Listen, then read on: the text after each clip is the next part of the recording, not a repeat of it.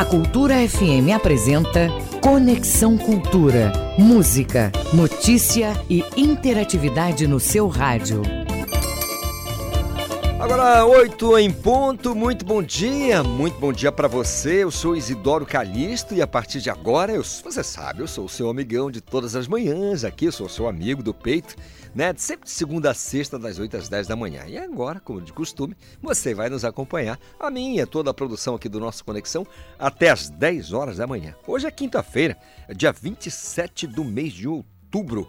O Conexão, você sabe, é uma produção do jornalismo da Rádio Cultura. E para você ouvinte, a partir de agora, muita informação, entretenimento, música e entrevistas, conversas, bate-papo sobre os assuntos que estão em alta aqui na nossa região no Brasil, informação do mundo e por que não. E você, ouvinte, faz parte, naturalmente, se quiser, da nossa programação, especialmente do nosso Conexão, e é de maneira muito singela. É só me enviar a sua mensagem para o nosso WhatsApp 985639937. Vou repetir para você.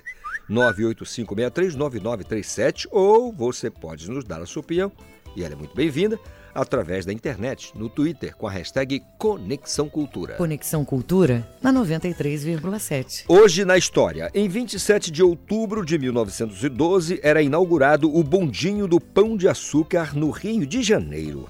Em 1904, era inaugurado o metrô de Nova York. Em 27 de outubro de 2019, morria o ator e diretor Jorge Fernando ao 64 anos de idade. Conexão Cultura. No Conexão de hoje eu vou falar do novo single Falta, do cantor castanelense Kevin Kennedy. Vamos conversar sobre a experimentação cênica Café da Dona Pereira. Temos ainda o nosso quadro de psicologia e análise do futebol com o Ivo Amaral. O nosso Conexão já começa agora na nossa Cultura FM. Cultura FM 93,7. Composição de Alípio Martins, Garota. A Ilha com participação de Gabi Amarantos. 8 e 3.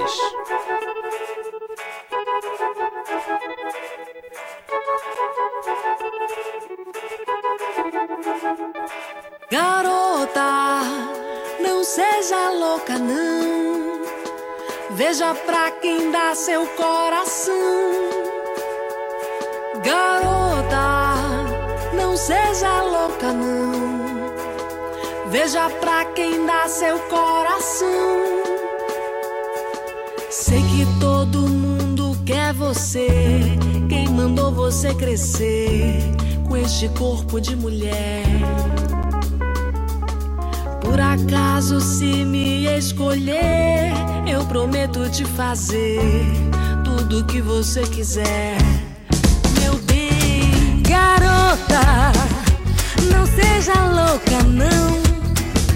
Veja pra quem dá seu coração. Garota, não seja louca, não. Veja pra quem dá seu coração. Sei que todo mundo quer você. Quem mandou você crescer com este corpo de mulher? Por acaso, se me escolher, eu prometo te fazer tudo o que você quiser. Meu bem, garota, não seja louca, louca, não. Veja pra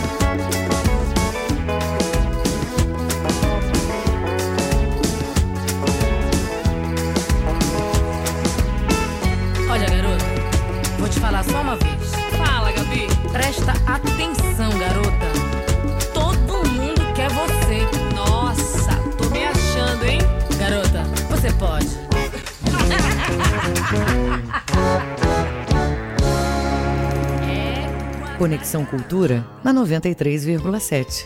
Verdade 93,7, a sintonia mais jovem do norte do Brasil. 8 horas mais 7 minutos.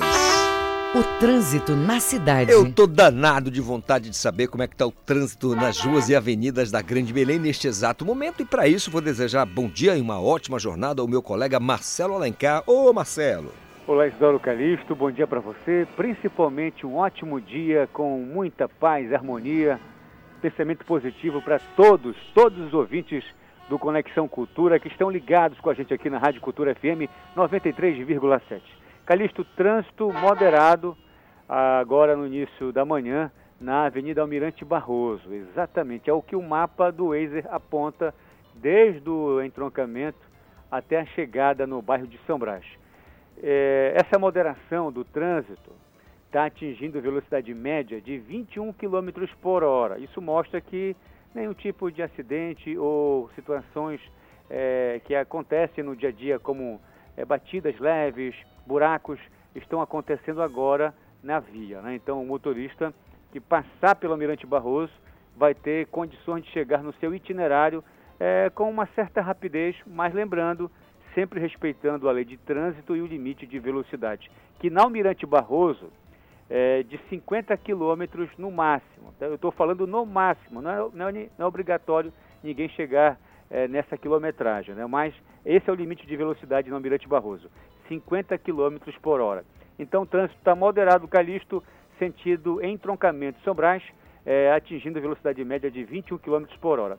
No fluxo contrário, o mapa do Wazer indica trânsito tranquilo é, desde a Avenida Governador José Malcher até o entroncamento. Bora verificar agora a movimentação na Duque de Caxias, é, sentido Doutor Freitas para a Rua Antônio Barreto. Aqui já está o contrário, tá? O mapa do Waze indica trânsito bastante complicado, intenso, velocidade média de no máximo 10 km por hora. Então, atenção motoristas, que estão se programando em pegar agora a Duque de Caxias pela manhã, sentido Doutor Freitas, Antônio Barreto. Se você for dirigir agora nessa via, vai entrar em congestionamento intenso, atingindo velocidade média de 11 km por hora. No fluxo contrário da via da Duque de Caxias, sentido Antônio Barreto, Doutor Freitas, o mapa do Waze indica trânsito bastante tranquilo. Travessa Lomas Valentinas, Travessa da Estrela e também aqui a Antônio Barreto. Essas travessas têm trânsito intenso com velocidade média de 5 km por hora. Daqui a pouco eu volto Calixto atualizando, informando passo a passo a movimentação do trânsito na capital e região metropolitana. Volta no comando do Conexão Cultura, Isidoro Calixto. Muito obrigado, Marcelo Alencar, pelas informações do trânsito na capital. Agora é hora da gente desejar bom dia ao nosso colega Miguel Oliveira, que está em Santarém, na região oeste do estado. O Miguel vai falar para a gente é, ali da questão das. É, não, está falando aqui da, da gente, pessoa, algumas pessoas com Covid, com a Covid voltando, a gente tem que prestar atenção aí, atenção quem não tomou vacina, vamos lá. Festival de Cinema em Alter do Chão começa agora no mês de novembro. É, essas e outras informações com o meu colega Miguel Oliveira. Muito bom dia, Miguel.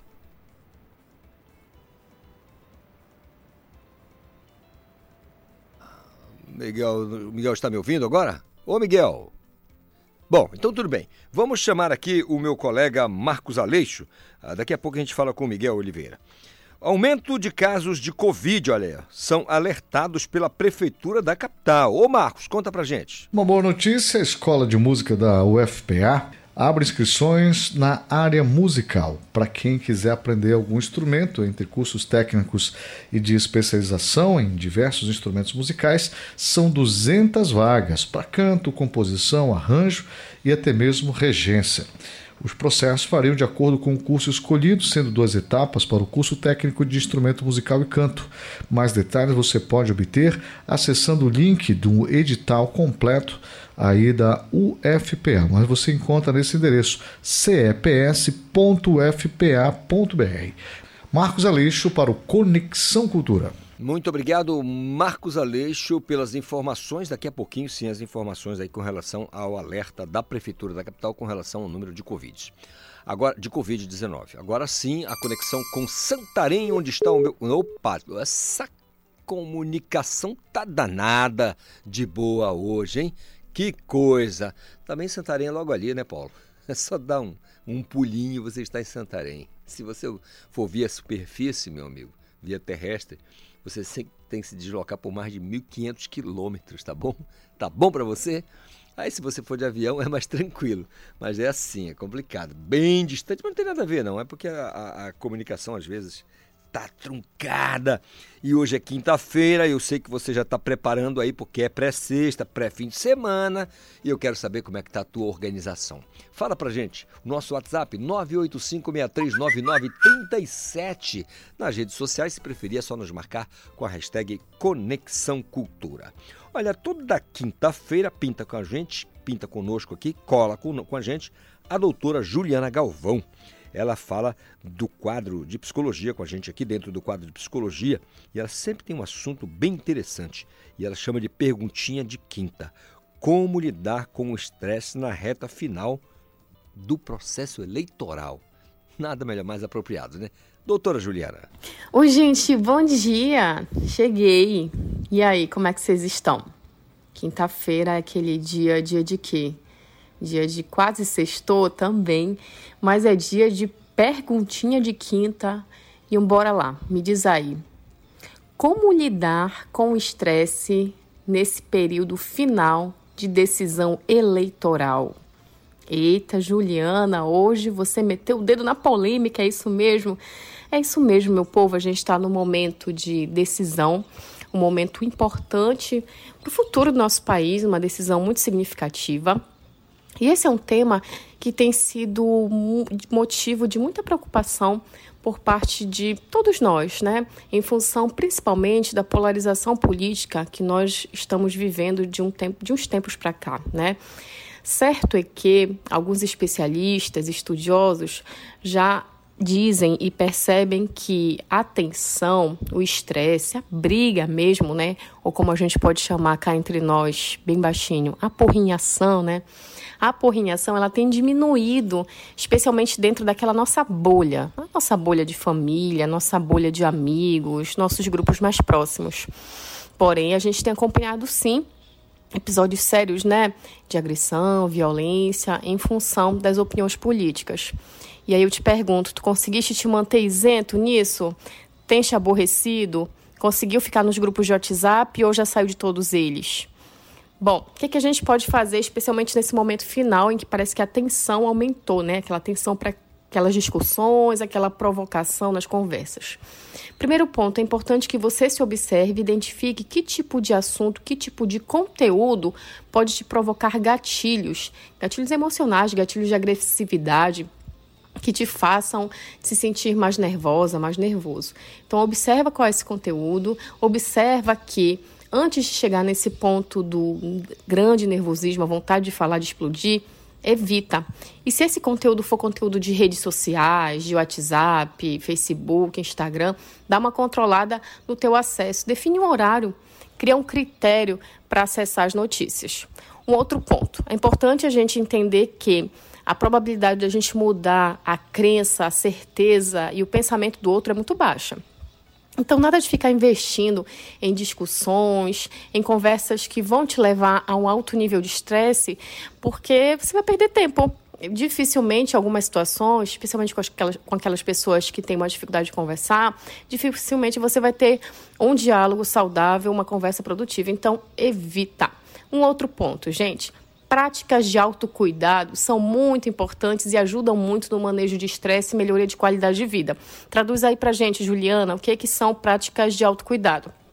Pode ser dança, pode ser yoga, pode ser meditação, aquela caminhada, aquela, aquele relaxamento na tua rede. Ficar se embalando na rede também pode ser uma prática de autocuidado, que na verdade é um tipo de atividade que vai te dar prazer, é um tipo de, um tipo de atividade que vai te permitir te sentir bem, ter momentos de relaxamento. Então, procura descobrir qual é a tua prática de autocuidado favorita. Me conta também lá no Instagram, já sabes, né? Arroba julgalvãopsi.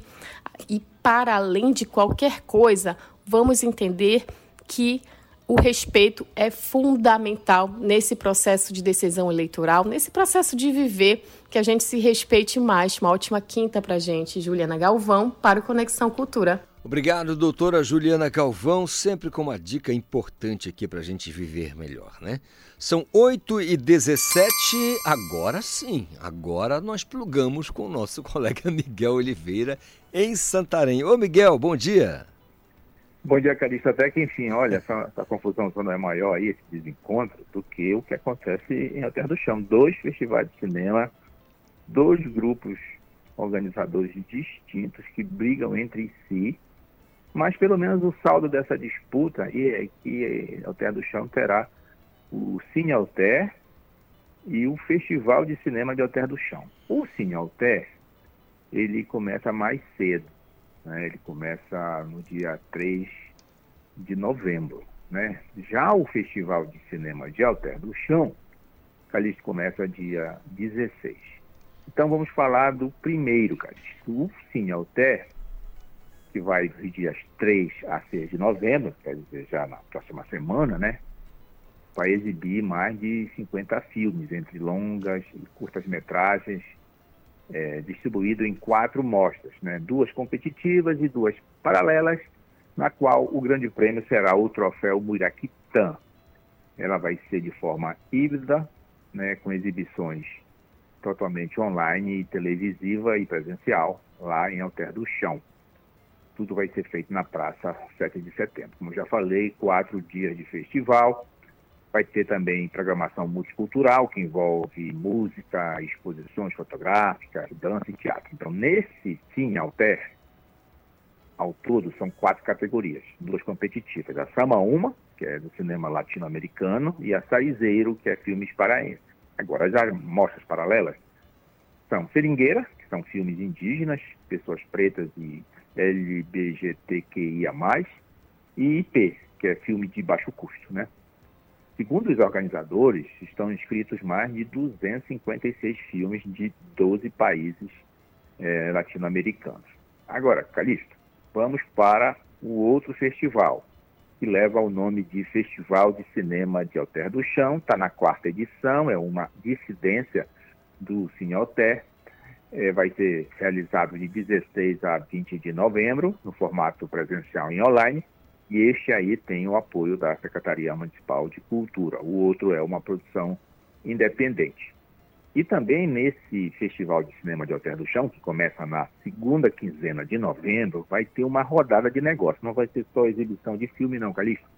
Nessa ocasião, produtores, diretores e os organizadores e realizadores vão apresentar projetos para alguns dos principais canais de TV a cabo do Brasil, né? Uma oportunidade, como a gente sabe, para ajudar no restabelecimento e desenvolvimento do mercado cultural brasileiro, que é um setor importante para a economia, para a economia do país. Essa mostra competitiva do Festival de Cinema, ela terá 94 filmes de 37, 37 países, mostra paralela com 179 filmes de 45 países e mostra especial do cinema espanhol e mostra especial do cinema ucraniano. Vários temas estão sendo abordados, entre eles ambiental, indígena, amazônico, comunitário, infantil, animação, experimental, LGBTQIA+. Este ano, a quarta edição do Fest Alter, que diferença tem do Cine Alter? O Fest Alter fará uma homenagem a dois grandes nomes da Amazônia que deixaram um legado enorme para a cultura, que são os ícones, o violonista e compositor Sebastião Tapajós, que você conheceu muito bem, Calixto, e o poeta e escritor Tiago de Mello. Então, Alter do Chão vai respirar cinema durante praticamente as três primeiras semanas de novembro. Era isso, Calixto. Que maravilha, um ótimo dia para você, Miguel. A gente vai estar de volta amanhã. Se Deus, se Deus quiser, amanhã de volta aqui com o Miguel Oliveira falando de Santarém. São 8h21, vou bater um papo agora com a doutora Patrícia de Paula. Ela é coordenadora do setor de prospecção e avaliação de tecnologias da Embrapa Amazônia Oriental. Mas por que, Calixto? Pois é, a Embrapa ela abriu um edital para selecionar produtores de sementes e mudas de cupuaçu que esses, esses, essas pessoas tenham interesse em comercializar os materiais desenvolvidos pela instituição. Então, a doutora Patrícia vai explicar para a gente. Doutora Patrícia, bom dia, tudo bem? Bom dia, Calixto, tudo bem? Tudo em paz? Tudo, graças a Deus. Quais as variedades que estão neste novo edital de licenciamento da Embrapa, doutora? Então, para esse edital de lançamento de licenciamento, a Embrapa colocou a nossa cultivar BRS Carimbó e os nossos clones de cupuaçu, que são chamados clones de cupuaçu 5.0, porque são em número de cinco clones que devem ser utilizados para fazer enxertia de ponteiras e mudas. É o kit clonal, né? Que a gente falou dele há um Isso. tempo a, a, passado. Muito bem. Agora, qual o, o, diferencial desses materiais e por que o interesse para o produtor comercializar essas variedades? Bom, a principal diferença desses materiais seria, o a, primeiro seria a resistência à vassoura de bruxa, né? Eles são materiais que foram modificados no nosso programa de melhoramento genético e eles têm essa resistência maior à vassoura de bruxa, que é a principal praga que ataca o cupuaçu. Além do aumento na produtividade também. Existem, é, é, quando eles estão todos juntos, eles conseguem fazer com que o cupuaçuzeiro produza mais e melhor. Pois é, eu, eu, eu confesso a senhora, doutora, que eu tenho uma, um certo trauma com relação ao cupuaçu na região da Transamazônica, porque ali eu vivi garoto e, e cresci praticamente dentro da lavoura cacaueira. Então eu usava o podão. O que é o podão? É a ferramenta que a gente utiliza para fazer a poda, mas também para colher os frutos do cacau. E aí tinha o período que a gente tinha que sair para tirar, reduzir a vassoura de bruxa. Nossa, dava um trabalho. Eu odeio vassoura de bruxa, odeio. Não quero nem ouvir falar. Tomara que acabe com isso. Não sei se um dia vai acabar. Doutora, qualquer produtor de cupuaçu pode participar desse, desse certame? Como faz para participar? Então, os produtores interessados em participar, eles devem enviar uma mensagem para a gente pelo endereço eletrônico cepatu.chtt.embrapa.br e indicando né, o interesse em participar do certame. Aí eles vão receber todas as informações e orientações a respeito. Mas a principal é que tem que ter licenciamento do Renazem. Como é que, que explica para a gente esse licenciamento, doutora? O Renazem é uma autorização dada pelo, pelo Ministério da Agricultura né, para que a pessoa possa trabalhar é, vendendo é, mudas ou sementes, dependendo do, do que ela se tiver interessada em fazer. Né? Então, os, os produtores de sementes mudas que estiverem interessados em trabalhar com a Embrapa devem ter inscrição nesse Renazem, que são alguns critérios que o MAPA, né, o Ministério da Agricultura, coloca para que possa estar garantido que eles estão fazendo a toda a produção da maneira correta. Doutora Patrícia, é um bom negócio hoje a lavoura cacaueira? Continua sendo um bom negócio? A lavoura de cupuaçu. Perdão, perdão. Não, é, não é de cacau, cupuaçu, sim, né? A é, até, até o Broma, né? Eu, eu, me enrolei aqui porque é tudo, família até o Broma. são todos primos, né? a gente pode dizer que eles são primos. Mas, assim, o cupuaçu, ele é um bom produto, né? Ele tem uma, uma grande é, procura ainda na nossa região e a gente ainda tenta né, colocar ele para fora porque ele é um produto realmente diferenciado, ele tem aroma e sabores muito diferenciados. Então acaba sendo um produto ainda especial da nossa região e que só tem por aqui, né? Então ele não deixa de ser uma diferenciação. Muito bem, deixa eu só explicar aqui a bobagem que eu falei, porque eu estava falando de cupuaçu, que é da família Teobroma, né? Então, Teobroma cupu, Teobroma cacau. Então, a vassoura de bruxa ataca as duas plantas. E por isso continua o meu ódio pela vassoura de bruxa. No meu caso, porque eu trabalhava com a lavoura cacaueira na Transamazônica, mas fui também obrigado, obrigado a plantar cupuaçu. E aí o plantio racional, eu estou falando, aquele que dá um trabalho, que tem que ser muito, a, a, a, o, o alinhamento e o espaçamento tem que ser muito bem observado. O, o, o, produtor licenciado passa a ser um parceiro da Embrapa ao final das contas, doutora? É, ele passa a ser um parceiro, sim, é, Calixto, porque assim, ele vai trabalhar nas áreas da Embrapa, né? Então, É, lá em, na cidade de Tomé Açu, a Embrapa tem um, um, campo experimental e aí o parceiro vai ajudar a gente a trabalhar lá nesta área, né, com a produção de cupuaçu, de tanto sementes quanto mudas enxertadas. Então ele passa assim a ser um parceiro da Embrapa e por isso que quando ele faz a inscrição, ele precisa ter toda uma documentação certinha para poder trabalhar em conjunto com a Embrapa. Além do que, o, que vai, a, o campo de pesquisa continua sendo estudado por nós o, o parceiro vai continuar tendo o apoio né, da, dos pesquisadores da Embrapa para levar adiante aquele trabalho que está sendo executado ali. O, na região, eu falei aqui de cacau, só para voltar a explicar, eu falei, eu citei a Transamazônica porque, salvo o melhor juízo, segue aí na ponteira como a, a região que mais produz cacau. Ah, mas a Nordeste, no Vale do Acará, é, Tomé Açu, é a que mais cultiva o cupuaçu, doutora? Olha, Calista, essa informação eu vou ficar te devendo, porque eu não sei exatamente onde é que a gente tem maior produção de cupuaçu no estado. Mas ali em, Tomé Açu a gente tem uma grande produção mesmo, não só do, do, nosso campo de produção, mas também de todos os agricultores ali, né? principalmente a, os japoneses, produzem bastante cupuaçu naquela região. É verdade que a cultura do cupuaçu está espraiada por todos os cantos desse estado do Pará, né?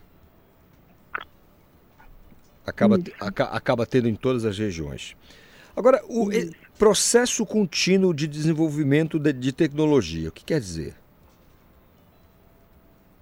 É assim, é assim, porque como eu falei, né, o, o parceiro ele vai estar trabalhando dentro da área da Embrapa. Então, a, a tecnologia continua sendo estudada e avaliada pelos nossos pesquisadores e isso promove né, esse processo contínuo de desenvolvimento, porque cada vez que a gente passa um ano, né, o, o Cupuaçu ele é, vai, vai avaliando a cada ano, a gente consegue melhorar e trazer a resposta dessas avaliações que são feitas é, nos campos de produção para a pesquisa de volta, né, como um feedback do que vem acontecendo lá. Então, isso é que alimenta esse processo contínuo de desenvolvimento das nossas tecnologias. Muito bem. Agora, o edital está disponível onde as pessoas podem acessar? Como faz para ter mais informações? Ele está disponível é, no nosso site da Embrapa, né, www.embrapa.br. É, tem uma abazinha lá chamada Tecnologias e dentro de Tecnologias está escrito Licenciamento de Tecnologias da Embrapa. Então você vai clicar lá e vai verificar todos os editais abertos e o nosso é logo o segundo ali que aparece, BRS Carimbó e, clone, e Kit Clonal de Cupuaçu. BRS Carimbó e, e, o kit clonal, lançado recentemente por ocasião do, de mais um aniversário de fundação da Embrapa Amazônia Oriental. Patrícia de Paula, muito obrigado pelos esclarecimentos. É cupuaçu, cara, isto é cupuaçu, tá? Não, não, confunde as bolas, não, apesar de ser da mesma família. Muito obrigado, é ótimo falar com a senhora. Esperamos, em outras ocasiões, esclarecer melhor a população acerca dessa cultura tão importante para a nossa economia. Ótimo fim de semana, doutora Patrícia.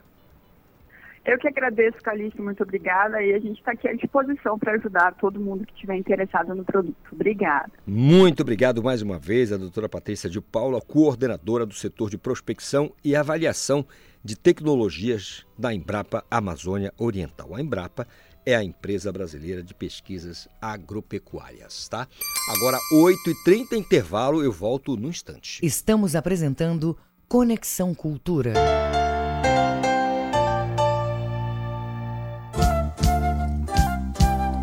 ZYD 233, 93,7 MHz. Rádio Cultura FM, uma emissora da Rede Cultura de Comunicação. Fundação Paraense de Rádio Difusão, Rua dos Pariquis, 3318. Base operacional, Avenida Almirante Barroso, 735. Belém, Pará, Amazônia, Brasil. Bolsonaro quer esconder esta notícia, mas esta semana o Brasil todo ficou chocado. O plano dele é cortar o aumento do salário mínimo e congelar qualquer reajuste da aposentadoria. Ouça o que ele afirma: um corte linear de 25% no salário, pensões e aposentadoria de todo mundo. Com Bolsonaro, o que já está ruim vai ficar pior. É por isso que trabalhadores e aposentados não votam em Bolsonaro.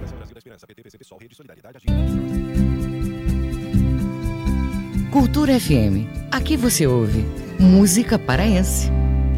Para de pensar demais. Para de pensar demais. Música brasileira. Oh, oh, oh, o que você está dizendo? um relicário imenso de Cultura FM 93,7. Uma sociedade mais justa se constrói com mais participação feminina em todos os espaços. Para combater a desigualdade e apoiar as mulheres nessa luta, precisamos da união de todos. Apoie esta causa. Incentive o protagonismo e as escolhas. Defenda a independência econômica, sexual e emocional da mulher. Toda mulher merece o reconhecimento do poder que tem de transformar a sociedade para melhor. Cultura, rede de comunicação. Gente fala sério. No tempo do Lula sobrava corrupção. E quando a corrupção volta, quem paga é o trabalhador. Sem apoio do Congresso, é Lula que pode congelar o salário mínimo. E se faltar dinheiro, você pode perder o 13 terceiro. E aí Lula vai cobrar imposto sobre o Pix, porque o Auxílio Brasil o Lula já disse que vai diminuir, porque o valor não pode ser igual para todos. Seu passado o PT já roubou. Não deixe roubar o seu futuro também. Coligação PLPP e Republicanos. Clube do Samba, a Confraria dos Bambas, sábado ao meio-dia. Olá, ouvinte da Rádio Cultura. Eu sou a Lurdinha Bezerra.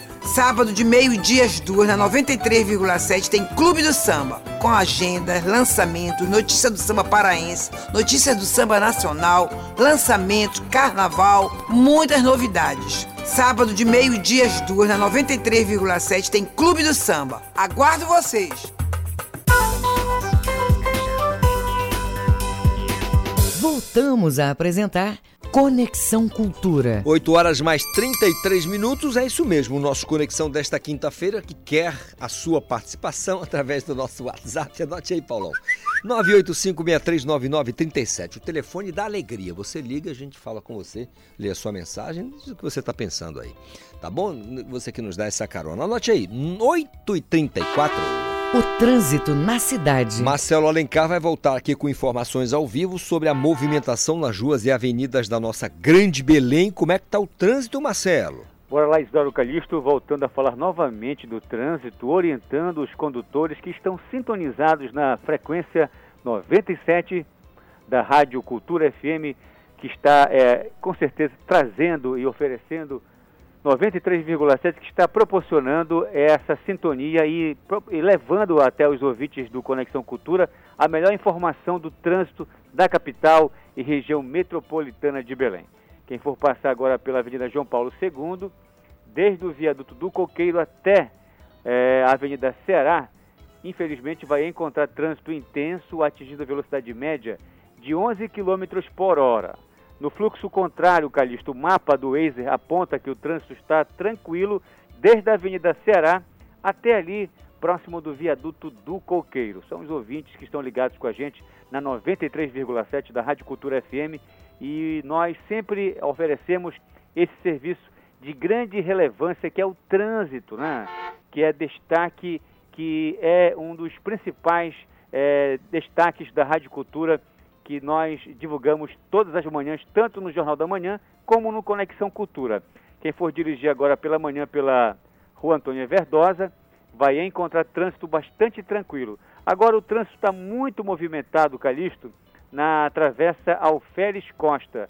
Chega a atingir velocidade média de 6 km por hora. Ele também está intenso na Arthur Bernardes, desde o distrito de Coraci até na Avenida Pedro Alves Cabral, com velocidade média de 15 km por hora. Daqui a pouco eu volto com você, atualizando passo a passo a movimentação do trânsito na capital e região metropolitana.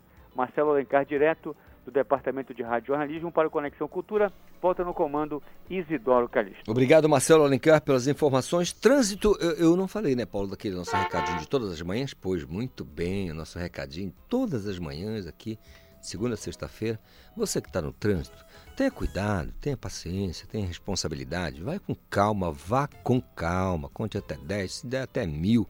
Respira fundo. Eu sei que as pessoas fazem bobagens. Mas se você estiver atento, direção defensiva, né? Aquela, aquela visão periférica que você precisa ter, seu dia vai terminar tranquilo, com suas missões cumpridas, sem fadiga, sem dor de cabeça, sem estresse no trânsito. Tá bom? Tá combinado? 8 e 36 o Tribunal Regional Eleitoral divulga mudanças em 14 sessões eleitorais aqui na capital.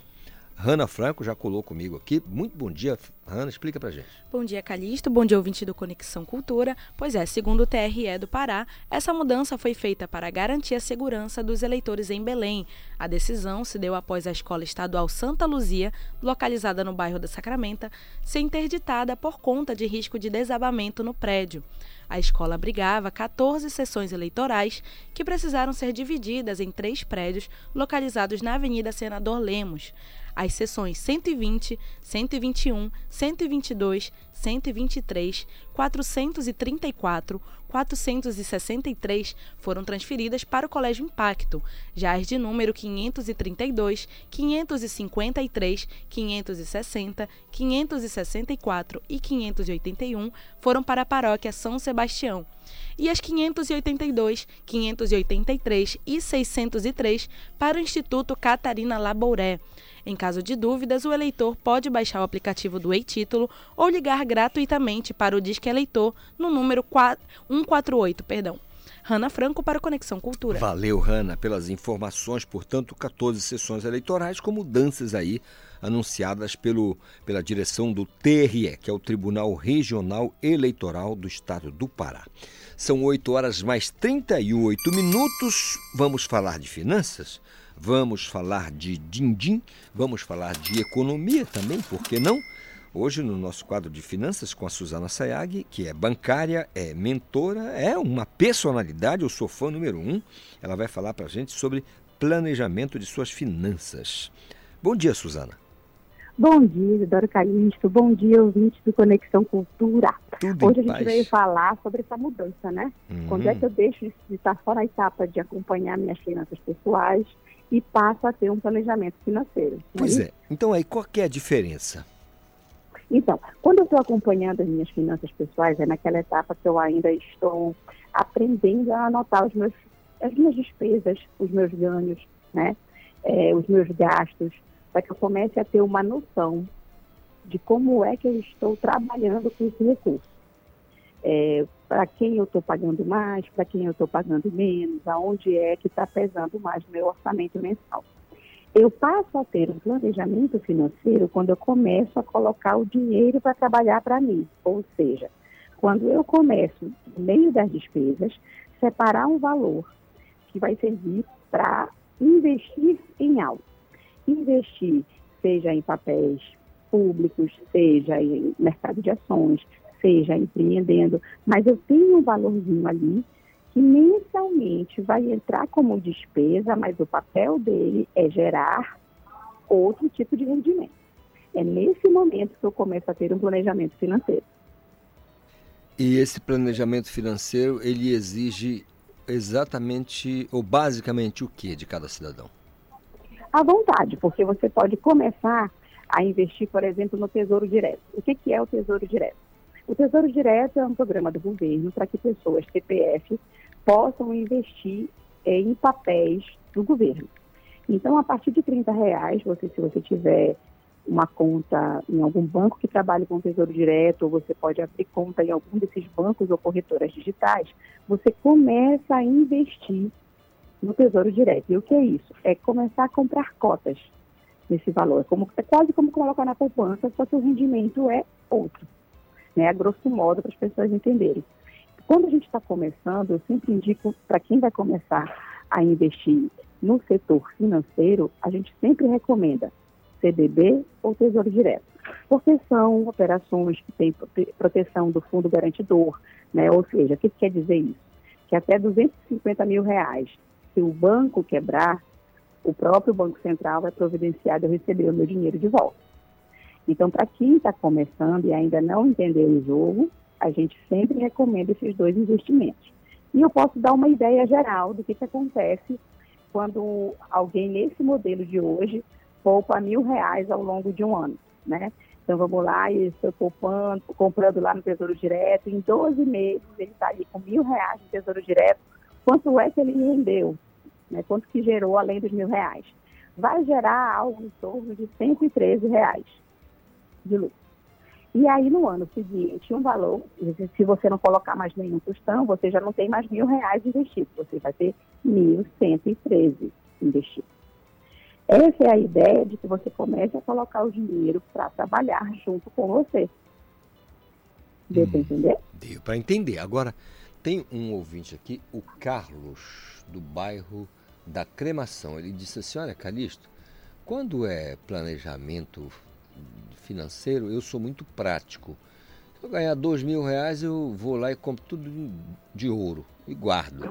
Eu falei, uhum. que, que, mas o que, que é isso? A grama do ouro está tão bom assim, mas e aí, como é que guarda? É... Se alguém quiser fazer isso, é, Suzana, pode? É, é aconselhável? O ouro, ele tem uma remuneração que oscila, hum. né? Está no momento positivo, o preço do ouro está bom, mas é aquela coisa também de botar o dinheiro debaixo do colchão. Porque tem todos os riscos envolvidos, inclusive de você ser assaltado. Então, eu, eu não recomendo muito investimento em ouro por conta disso, até porque eu já passei pela, pelo dissabor de ter uma, algumas peças em casa e no assalto eu, eu realmente perdi tudo. E não tinha, na época, não tinha seguro, assim, porque estava dentro da casa. Tinha seguro para casa, mas não para os objetos de dentro. Então, foi um aprendizado para mim a duras penas. Eu fiquei com, com, este, com este marco para não investir mais desta forma. Agora, é possível sim, se você se sente completamente seguro, se você acredita que é o melhor investimento, é onde você sabe lidar com o mercado de ouro, porque é um mercado que oscila. Tem horas que está em alta, tem horas que está em baixa, né? E quando está em baixa, o ideal é não se desfazer da peça e esperar o preço do ouro levantar, porque tudo é oferta e demanda. É, e aí a pergunta é, essa oscilação, ela, ela, ela é é, é, é, grande, é forte? Como é que é essa oscilação do preço? No ouro, no ouro, no ouro é forte. No ouro é, é forte. É forte. Quando hum. sobe, sobe bem. Quando cai, cai bem também. Hum. Mas assim, se você tiver um, assim, eu estou colocando aqui apenas para nossa reflexão e raciocínio. Se você tiver uhum. um quilo de ouro hoje, daqui 20 anos você vai ter um quilo de ouro, né? Um, Mas o valor você o não tem como saber. O que vai oscilar vai daqui ser o valor. 20 anos. Né? É, porque todo o tempo as pessoas estão procurando, né? Uhum. Pode, pode surgir um novo metal? Pode. Pode, pode aumentar, surgir um outro local que também tenha muito ouro. O que faz o ouro ter valor é a sua raridade. Uhum. É a questão e da interesse das a, pessoas oferta, né? É, é, é, a oferta. Se você está tá numa região que é tem oferta. muito ouro, você é. vai comprar um preço melhor. Tá certo. Agora, é, é assim... Eu, eu, assim, eu, eu, Suzana, o que, que eu digo? O que, que os estudos apontam, né? Se você tem dinheiro para investir em ouro, que nunca é um investimento pequeno, em pouco tempo você tem como também investir em imóveis. Imóveis. Né? E a tendência dos imóveis, dependendo da região que você for investir, é aumentar. Uhum. Agora, com relação ao imóvel, você também tem aí alguns cuidados que são básicos. Por exemplo, a questão de seguro, né? Seguro de imóveis, documentação, para ver que está tudo direitinho, para que você possa, de fato, vender, alugar, trocar, né? A documentação do imóvel é fundamental. Um imóvel tem que estar regularizado ou o risco é altíssimo de você perder aquele patrimônio. Uhum. O, o, o, Carlos... É... E sempre tendo aquele assessoramento jurídico, né? Uhum. É importante que você esteja com todo esse respaldo para te garantir que você está fazendo um bom negócio. O, o, Carlos já deu um grito bem alto aqui, só que na, nas teclas, né? Ele escreveu aqui. E ele, como ele fez uma exclamação gigante, então deve ser um grito que ele deu. Ele falou assim: Eu penso em ouro, dólar e gado. Tá. Disse três coisas: ouro, dólar e dólar gado. e gado. Né? O dólar, para quem for começar a investir agora, não está legal porque o preço do dólar está alto. Uhum. Né? E aí você compra caro que o dólar depende muito das eleições, eleições não só no Brasil, mas como fora dele. O preço do dólar, ele, ele é um jogo que você realmente. Aí, o ideal é você ter uma taxa média, comprar na baixa, depois ficar comprando sempre, saber quando vender. O dólar ele requer um, um, um estudo e um assessoramento para esse investimento. É, o gado não deixa de precisar também. Agora, hoje já existe né, modalidade que você pode começar com pequenos valores, ah, comprando gado, alugando pasto e investindo dessa forma. O que também vai precisar que ou você estude bem para não cair em riscos ou tenha uma boa assessoria para isso. Uhum.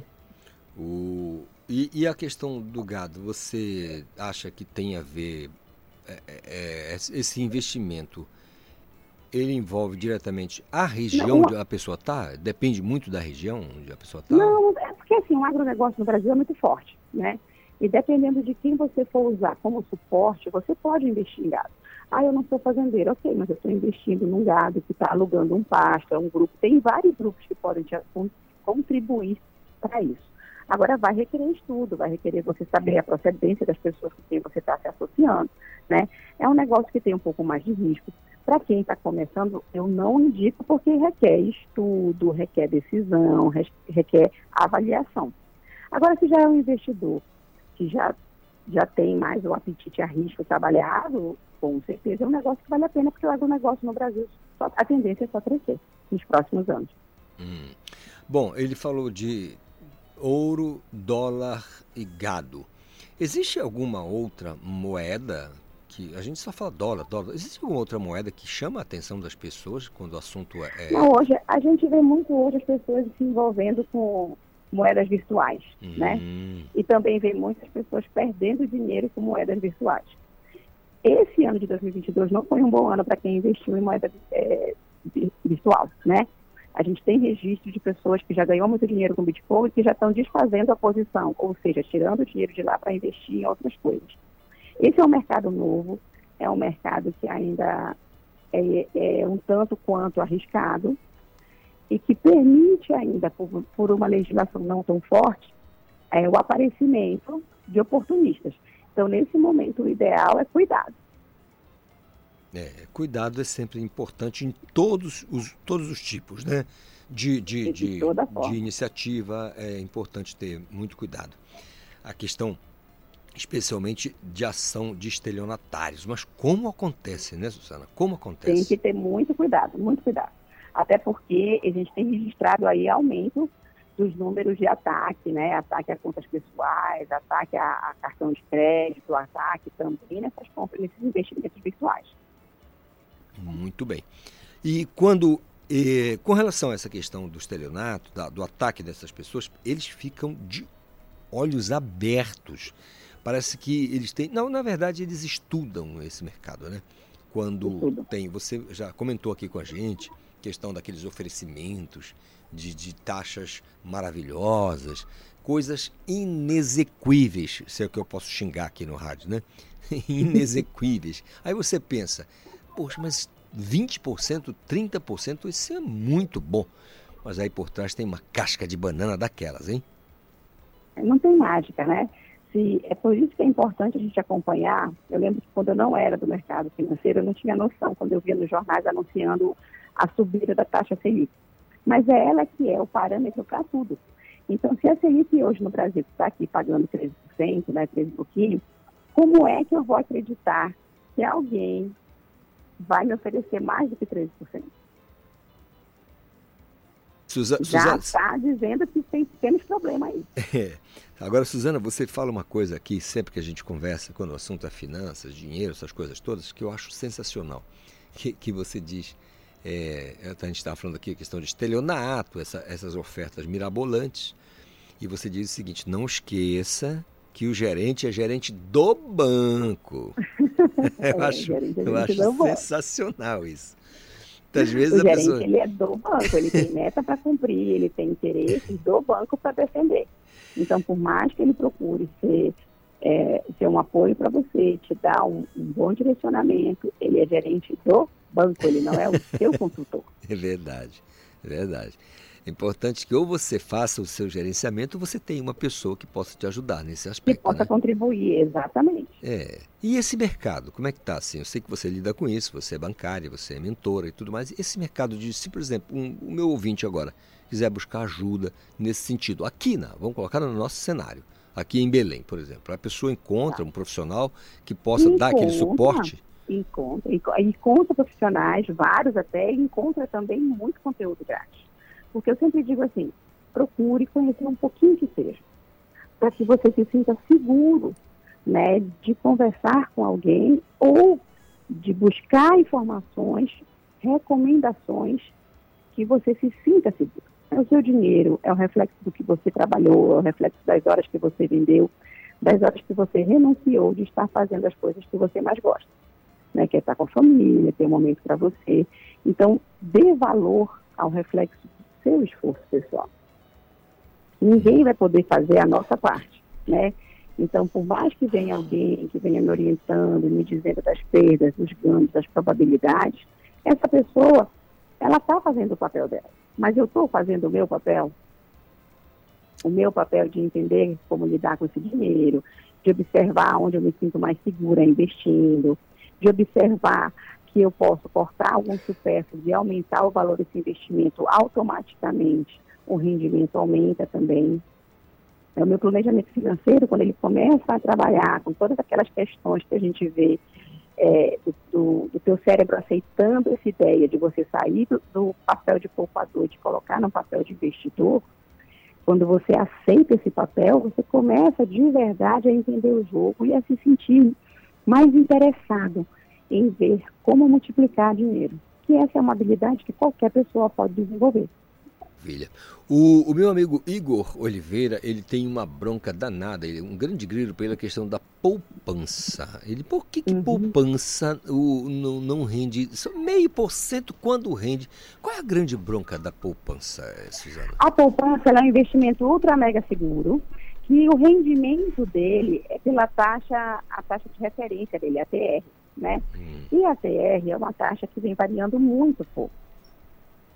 Por que, que ela vem variando pouco? Né? Porque a poupança nasceu nesse modelo de poupança. Porque a ideia inicial, quando a poupança foi criada pelo Sistema Financeiro Nacional e colocada para os bancos fazerem a poupança, era para juntar recursos para movimentar a construção civil e o fornecimento de casas para quem, naquele momento em que o Brasil precisava, como ainda precisa, mais ou menos hoje em dia, de ter imóveis a oferecer para uma população de classe média e classe baixa né? É, as classes menores menos abastadas. A poupança ela tem este papel. É o recurso de poupança, é o recurso também de FGTS, que também tem uma remuneração baixa, que são utilizados para financiamento de casa própria, para apoio das construtoras na construção civil, né, para moradias. Então, é um mercado em que as remunerações não vão ser tão altas, porque também não está tão acessível e as taxas não vêm é, recebendo aquele aumento todo. É por isso que é importante a gente sempre ver quando a gente está comprando, quando a gente está é, investindo, porque a poupança não deixa de ser um investimento, é, em que taxa eu estou investindo. Se eu tenho a cultura de poupar, em vez de investir na poupança, eu deveria ir para o CDB. CDB, esse, esse, esse, eu, tenho trauma de CDB, sabia? Eu escutei tanto isso quando era mais garoto, mais jovem, que, nossa, meu Deus, hum. eu não consegui entender absolutamente nada disso. Suzana? É porque tem gente que confunde, tem gente que confunde o CDB com, como chama? Com, Leasing. Não, com a capitalização, e aí hum. tem que tomar cuidado. Pois é. Eu, eu, não sei se é porque eu nunca fui a, a, chegado a essa questão da, da finança. Eu sou muito desorganizada. Suzana, que com as, com as vindas dela aqui, a gente já começa a ter algum. Não, mas isso daí era, né? Eu era muito desorganizada. A partir de agora eu vou ter uma outra postura, né? eu era, na verdade. É verdade. Eu, eu era, era, exatamente. Eu era. Pretérito imperfeito do indicativo do verbo ser. Eu era. Graças a Deus, eu Suzana era. fez a correção Perfeito. aqui pra gente. Suzana, desejar a você um restante de quinta abençoado, tá bom? Muito obrigada, querido. Muito bem, são 8 horas mais 55 minutos. Falar de finanças é sempre importante e com dicas bem legais para a gente aprender alguma coisa, né, gente? Eu era, não sou mais desorganizado, não. Agora eu sou um cara organizado. Né? Tem que receber essas informações. Então receba. 8h55, já colou comigo o meu colega Igor Oliveira, porque a uma e meia da tarde na TV Cultura 2.1 tem o Esporte Cultura, né, Igor? Exatamente, Calixto. Muito bom dia para você, bom dia para os nossos ouvintes ligados, sintonizados aqui na nossa Rádio Cultura. A gente vai falar sobre o Marcelo Cabo, que foi oficialmente apresentado. Ele falou nessa apresentação qual o esquema tático dele preferido, objetivo na temporada e o motivo de ter escolhido o Remo, já que ele é um técnico, né? Foi até questionado, falado, né? Que ele é um técnico de Série B, Série A, e aí escolheu o Remo. Também vamos falar aí de três jogos que definem os últimos semifinalistas da Série B paraense nesta quinta-feira. E também no Paysandu, o volante Cauê é apresentado e fala sobre a sensação de vestir a camisa bicolor. Tem também informações dos esportes olímpicos e muitas matérias, muitas informações. Esporte Cultura está completo, recheado, para você acompanhar uma e meia da tarde no canal 2.1 Isidoro Calixto eu volto com você nessa manhã de quinta-feira gostosa, de muito sol, e a gente tem essa primeira inserção aqui. Muito obrigado. Igor Oliveira trazendo para a gente as informações do Esporte Cultura Norte a uma e meia da tarde na TV Cultura 2.1. Lembra que eu falei que a gente ia falar, a gente ia comentar aqui sobre a questão do aumento de, de casos de Covid, pelo menos há um alerta por parte da, da Prefeitura da capital. Né? Então, é bem legal a gente eh, realçar essa situação. Aumento de casos de Covid são alertados pela prefeitura aqui da capital. O Marcos Aleixo é quem vai trazer para a gente as informações. A Prefeitura de Belém, através do Centro de Informações Estratégicas em Vigilância em Saúde, está alertando para um possível aumento nos casos da Covid-19 na capital. Em nota, a Prefeitura chama a atenção dos profissionais de saúde e também instituições públicas e privadas e da população em geral. E esse alerta se deu por conta do grande número de atendimento de pessoas com estes sintomas gripais na rede de saúde do município, que também pode ter sido provocada pelas grandes festividades culturais e religiosas que aconteceram em Belém. E a orientação pela parte da SESMA em que pessoas com sintomas gripais há pelo menos três dias, como febre, calafrios, dor de garganta, dor de cabeça, tosse, coriza, distúrbios olfativos e gustativos, devem realizar teste para detecção de Covid-19. Esses testes são rápidos e estão disponíveis em pelo menos sete unidades municipais da capital. E é onde você pode fazer esse teste da Covid em casos leves e moderados na unidade municipal de saúde mais próxima, Maumes, né? Jurunas, Tapanã, Coraci, Bengui 1, Bahia do Sol, Carananduba, Cotijuba e Outeiro. Em casos mais graves, unidades de pronto atendimento como UPAs, Sacramento, Jurunas, Marambaia, Terra Firme e Icoraci. E no Hospital Humberto Maradei, pronto-socorro municipal Mário Pinotti. Marcos Aleixo para o Conexão Cultura. Muito obrigado, Marcos Aleixo, pelas informações. Olha, a utilidade pública bem legal aqui. A partir desta sexta-feira, portanto amanhã, o semáforo e a faixa de pedestre, que ficam ali localizados na altura do quilômetro 4 da BR-316, como a gente diz, ali na BR, serão realocados. É, ou seja, vai mudar de lugar. E essa mudança de localização será de apenas 27 metros. E por que, Calixto? Pois é, é, é, é que a, a, relação atual, essa distância que tem, está complicada, porque vai ocorrer ali um, a continuação da aplicação do pavimento de concreto da pista do BRT metropolitano. Então, o que, que eles estão fazendo? Eles vão adiantar, vão levar um pouquinho mais para frente ali o semáforo e, a, e, aquela pista, aquela faixa ali de pedestre, né? É, para que seja feita a pavimentação. E depois, logo depois, eles devem anunciar como vai ficar a questão da sinalização. Mas é a partir de amanhã, semáforo e faixa de pedestre ali no quilômetro 4 da BR. Então fique atento nesta sexta-feira, esse trânsito ali vai dar um pouquinho de. Né, vai ter gente trabalhando, é bem importante a gente ficar atento. Anote, nove em ponto, tem Cultura Vinil com Paulo Brasil, na sequência, mais conexão para você. Estamos apresentando Conexão Cultura.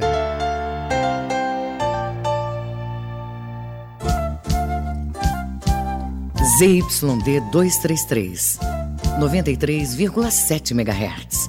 Rádio Cultura FM, uma emissora da Rede Cultura de Comunicação. Fundação Paraense de Rádio Difusão. Rua dos Pariquis, 3318. Base operacional, Avenida Almirante Barroso, 735.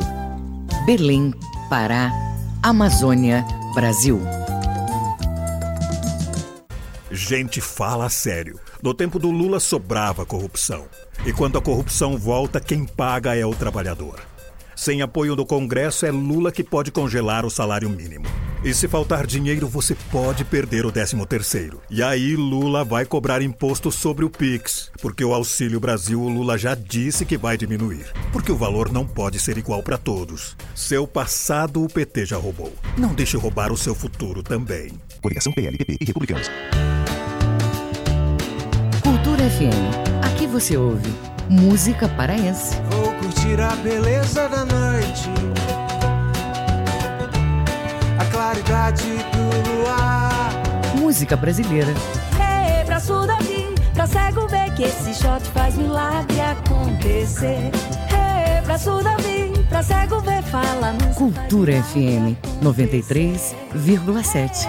A mesma arma que Bolsonaro diz que é para defender as famílias é o que faz crescer o assassinato de mulheres, crianças e adolescentes. A mesma arma que Bolsonaro diz que é para afastar bandidos aumenta o arsenal do crime da milícia. A mesma arma que Bolsonaro diz que é para proteger o patrimônio é o que fez o aliado dele, Roberto Jefferson, tentar matar policiais federais. A arma tem que estar com uma polícia bem treinada. Dia 30, dê um basta nas armas e na violência. Bolsonaro nunca mais. Meus amigos da cultura, fala o Edgar Augusto. Sexta-feira, meio-dia, pela Rádio TV e Portal Cultura, a Feira do Som Especial 50 anos contará com as presenças marcantes de Nilson Chaves e Vital Lima, pilares sólidos do melhor cancioneiro paraense. Vai ser um programa imperdível. Vou esperá-los para que ouçam e assistam juntamente conosco. Não percam. Tchau e até lá. Conexão Cultura na 93,7. A música, o fato, a memória. Cultura Vinil. A história da música popular brasileira em long play. O LP Refazenda, que Gilberto Gil lançou pela Warner em 1975, faz parte de uma trilogia que inclui os álbuns Refavela e Refestança, este último feito em parceria com Rita Lee.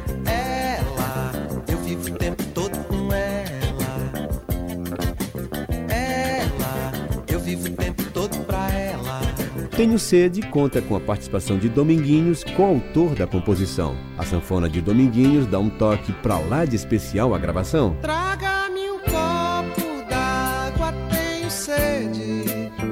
E essa sede pode me matar. Outra de Dominguinhos registrada em Refazenda é Lamento Sertanejo, em parceria com Anastácia. Por ser de lá cerrado. Retiros espirituais traz à tona o lado zen de Gilberto Gil. Nos meus retiros espirituais, descubro certas coisas tão normais. A faixa título do LP é um marco na história da nossa música brasileira. Enumerando elementos da fauna e da flora, Gil cria uma atmosfera bem brasileira para a canção Nonsense, que se tornou um dos hinos dos anos 70 e nunca mais saiu do repertório das mais mais da MPB. 1975, Refazenda. De volta no Cultura Vinil. Abacateiro, acataremos teu ato, nós também somos do mato, como o pato e o leão. Aguardaremos, brincaremos no regato, até que nos tragam frutos teu amor, teu coração. Abacateiro, teu recolhimento é justamente o significado da palavra temporão. Enquanto o tempo não trouxer teu abacate, amanhã será tomate, anoitecerá mamão. Abacateiro, sabes ao que estou me referindo, porque todo tamarindo tem o seu agosto azedo, cedo, antes que o janeiro doce manga venha ser também. Abacateiro, serás meu parceiro solitário nesse itinerário da leveza pelo ar. Abacateiro, saiba que na refazenda tu me ensina a fazer renda que eu te ensino a namorar. Refazendo tudo, refazenda,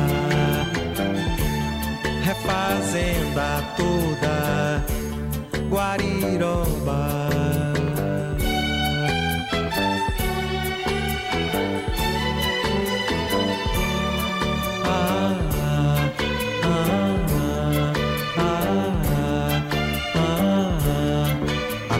Abacateiro, acataremos teu ato, nós também somos do mato, como o pato e o leão. Aguardaremos, brincaremos no regato, até que nos tragam frutos teu amor, teu coração. Abacateiro, teu recolhimento é justamente o significado da palavra temporão. Enquanto o tempo não trouxer teu abacate, amanhã será tomate, anoitecerá mamão. Abacateiro, sabes ao que estou me referindo, porque todo tamarindo tem o seu agosto azedo, cedo, antes que o janeiro doce manga venha ser também.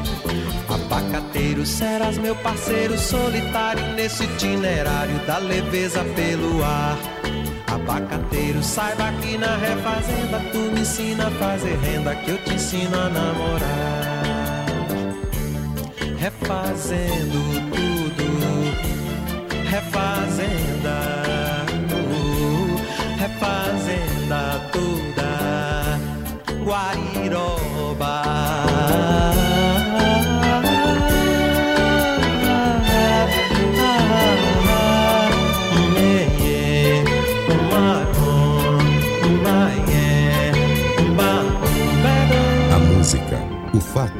A memória. Cultura vinil. A história da música popular brasileira em long play. Produção e apresentação, Paulo Brasil. Voltamos a apresentar Conexão Cultura. Deixa eu mandar um abraço aqui pro meu amigo Paulo Brasil, que com Cultura Vinil, o melhor da música em long play, faz aí o Cultura Vinil pra gente, sempre da melhor qualidade aqui dentro da nossa programação, do nosso Conexão Cultura. São nove horas mais sete minutos, já colou com a gente Matheus Raimundo, o cara que vai dar pra gente os destaques do Jornal Cultura logo mais às seis e meia da noite. Muito bom dia, Matheus.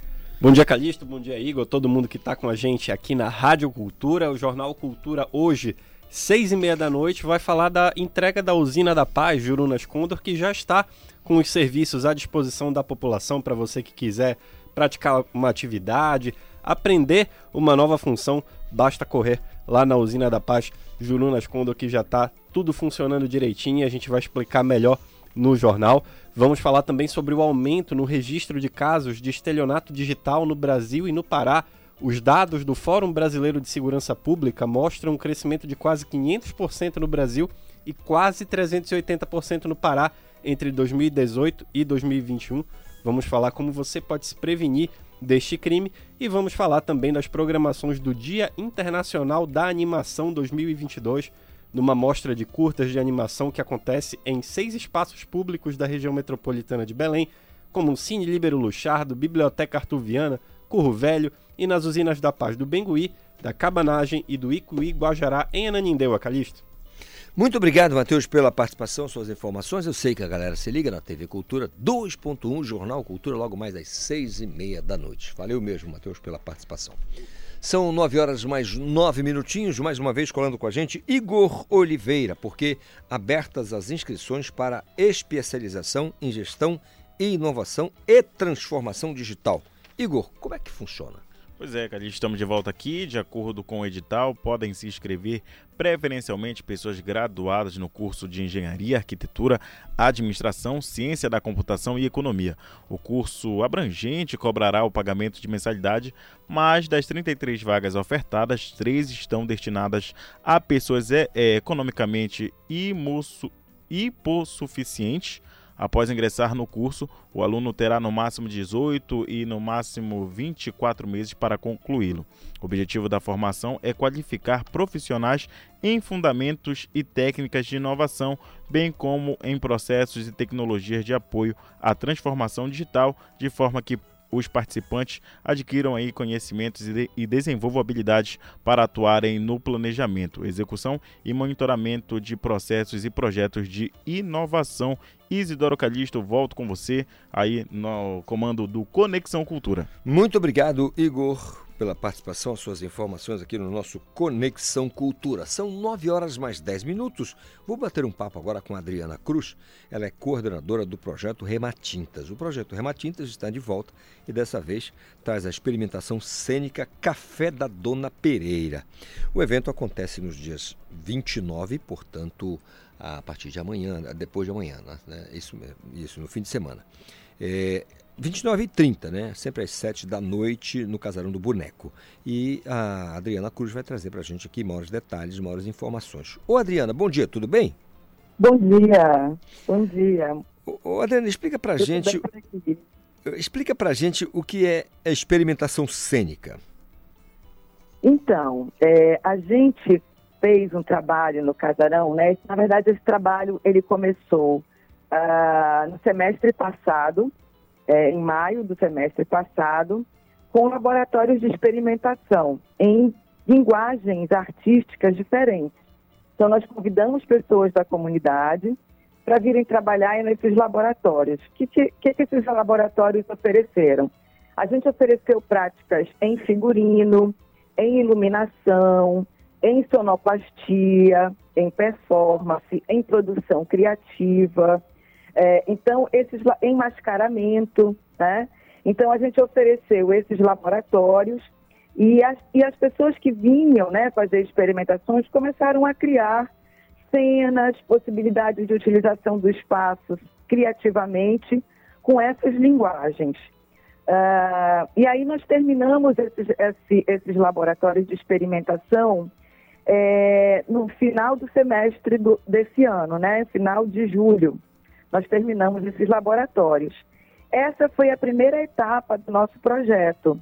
No segunda, na segunda etapa, então, nós nos reunimos todos os laboratórios no espaço do Casarão do Boneco, né, que é o espaço que a gente implementa o projeto, é, e lá nós começamos a criar é, um grande trabalho de entrecruzamento de todos esses laboratórios. Então, todos esses laboratórios de experimentação criativa fazem um trabalho cênico, é, e esse trabalho cênico é, vem a público agora com o título de Café da Dona Pereira. Por que, que ele tem esse nome? Porque todos esses laboratórios funcionaram com um tema: matintas, encantarias e ancestralidade. Todos eles trabalharam dentro desse tema. E a partir então desse, é esse tema que coaduna todos os laboratórios. E aí o que as pessoas são convidadas, elas são convidadas para participar do que a gente chama de uma atmosfera é, de encantaria dentro do casarão do boneco. Maravilha. Hum, café da Dona Pereira. Sensacional. Café da Dona Pereira. Tem, dá para imaginar um monte de coisas. Queria que você falasse um é pouquinho. Verdade. Queria que você Porque, falasse. Assim, Sim. É, a gente, é, alguns anos atrás, nós fizemos o velório da Dona, da Dona Pereira, né? O velório da Dona Pereira também tinha esse caráter, né? Um caráter de experimentação, porque assim, ele não é um espetáculo de teatro, é uma experimentação, é uma vivência cênica dentro de todos os espaços do casarão do boneco. Os salões, os jardins, a cozinha, os, os, os, os espaços que nós temos de, de oficinas. Então, todos esses espaços funcionam com acontecimentos cênicos e a pessoa que vem para o que vinha para o velório, né, ela atravessava todos os espaços da casa até chegar lá no fundo e aí elas participavam do velório, né, do velório da Dona Pereira, que tinha partido, né? E aí terminava com essas pessoas que vinham para o velório saindo com o corpo da Dona Pereira, que na verdade era um, uma mesa de comida, né? E hoje é, a gente volta com essa atmosfera, né? Com essa, com esse, com essa, com esse diálogo com as nossas encantarias amazônicas, ainda com a figura da matinta, né? E aí a gente brinca, porque assim, se uma, nenhuma matinta, né, de acordo com as nossas narrativas amazônicas, nenhuma matinta pode ir embora sem deixar uma outra no lugar, né? E aí o café com a Dona Pereira é um retorno a essa, a essa, a essa narrativa, né? E o que a gente convida as pessoas, elas realmente são convidadas a tomar um café, elas vão ouvir histórias, né, conversar, elas vão ver cenas é, diferentes, porque cada laboratório criou um movimento, uma ação a partir desse tema. Muito legal. Agora, curiosidade, assim, eh, as pessoas envolvidas diretamente no, proje no projeto, Adriana. As pessoas envolvidas, elas, elas, a, gente, a gente convidou, a gente fez uma chamada pública. Quem gosta, né, se você tem um, é, um, alguma experiência que queira compartilhar dentro da linguagem de figurino, né, por exemplo, é, a, o figurino, o laboratório de figurino, ele foi dirigido pela Nanã Falcão, que é lá do coletivo Casarão do Boneco, e ela trabalha, ela é figurinista, né? Ela tem formação de figurinista pela Escola de Teatro e Dança, né? A mãe dela é figurinista também, então ela trabalha, ela chamou pessoas para trabalhar figurino dentro dessa temática. Outro, né, o Maurício Franco. Maurício Franco tem uma experiência de longos anos na cidade com performance. Né? É um instrutor de, de teatro na cidade. Também é uma pessoa que, que é do coletivo Casarão do Boneco. Então, aí as pessoas que foram que, que, que queriam experimentar a linguagem da performance vim, vieram para o Casarão fazer um trabalho no laboratório com o Maurício, né? Então... Porque no Casarão do Boneco, uhum. a, gente, a gente é um coletivo de artistas que trabalhamos com várias linguagens, né?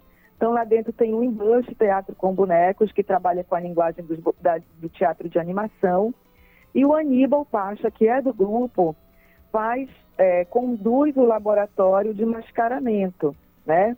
Então as pessoas que se inscreveram no laboratório de máscara é, fizeram, construíram máscaras a partir da, da discussão da temática e construíram suas matintas a partir disso. Ah, o laboratório de produção criativa, no, no Casarão do Boneco, nós temos os produtores criativos, que são pessoas que trabalham com produção em, em artes cênicas e que chamaram, que convidaram pessoas da comunidade, as pessoas se inscreveram para fazer o laboratório de produção, entende, Isidoro? Então, todas essas pessoas elas foram elas, elas se inscreveram para trabalhar nos laboratórios, para fazer essa experimentação. E aí o que a gente tem agora é uma grande é um grande trabalho feito por todas essas pessoas é, no, no casarão do boneco. Muito bem, André. Então, 29 e 30, sábado e domingo, às. Não, é sexta e sábado. Perdão, perdão. Domingo, é. domingo a gente não pode fazer porque é eleição. É verdade, é verdade. Estou viajando aqui, é 29 e 30, né? Eu me liguei aqui no. É 28 no dia... e 29, né? 30 tá. é domingo. Exatamente, tá aqui, tá. Eu, só, a, a, minha produção se equivocou aqui na data, por isso que eu tasquei o domingo e todo mundo sabe que no domingo acontece a, a, o processo de eleição para escolher presidente da República, aqui para gente, em outros estados, até governadores aí que foram para o segundo turno, né? Às, às, às sete da noite, tá correto? Convido o público. Às sete da noite, a pessoa chega lá no portão do Casarão do Boneco, que fica na 16 de novembro, próximo à Praça Amazonas, e ela entra, ela é recebida pelas matintas, ela entra para tomar esse café no casarão com a gente e viver toda essa, essa experiência é, essa, essa experiência de encantaria dentro do nosso espaço. Muito legal. Adriana, muito obrigado pelo, pela conversa aqui com a gente, pra, por trazer esse serviço tão bacana. Eu que agradeço, viu? Que, que, as pessoas possam se divertir, né? E é sempre bom ter essa possibilidade, né, para as pessoas é, saírem da, da, dessa, dessa loucura do dia a dia e ter um pouco de diversão na vida, né? não é isso? É isso. muito as pessoas estão convidadas a, a viver esse, essa, essa mais essa experiência com a gente no Casarão do Boneco. O Casarão do Boneco é um espaço independente, né, que sobrevive das suas atividades. Então, o Café com a Dona Pereira, é, ele tem um ingresso promocional, que é meia para todos, né? Então, as pessoas uhum. chegam lá, pagam o ingresso e tomam o seu café, né?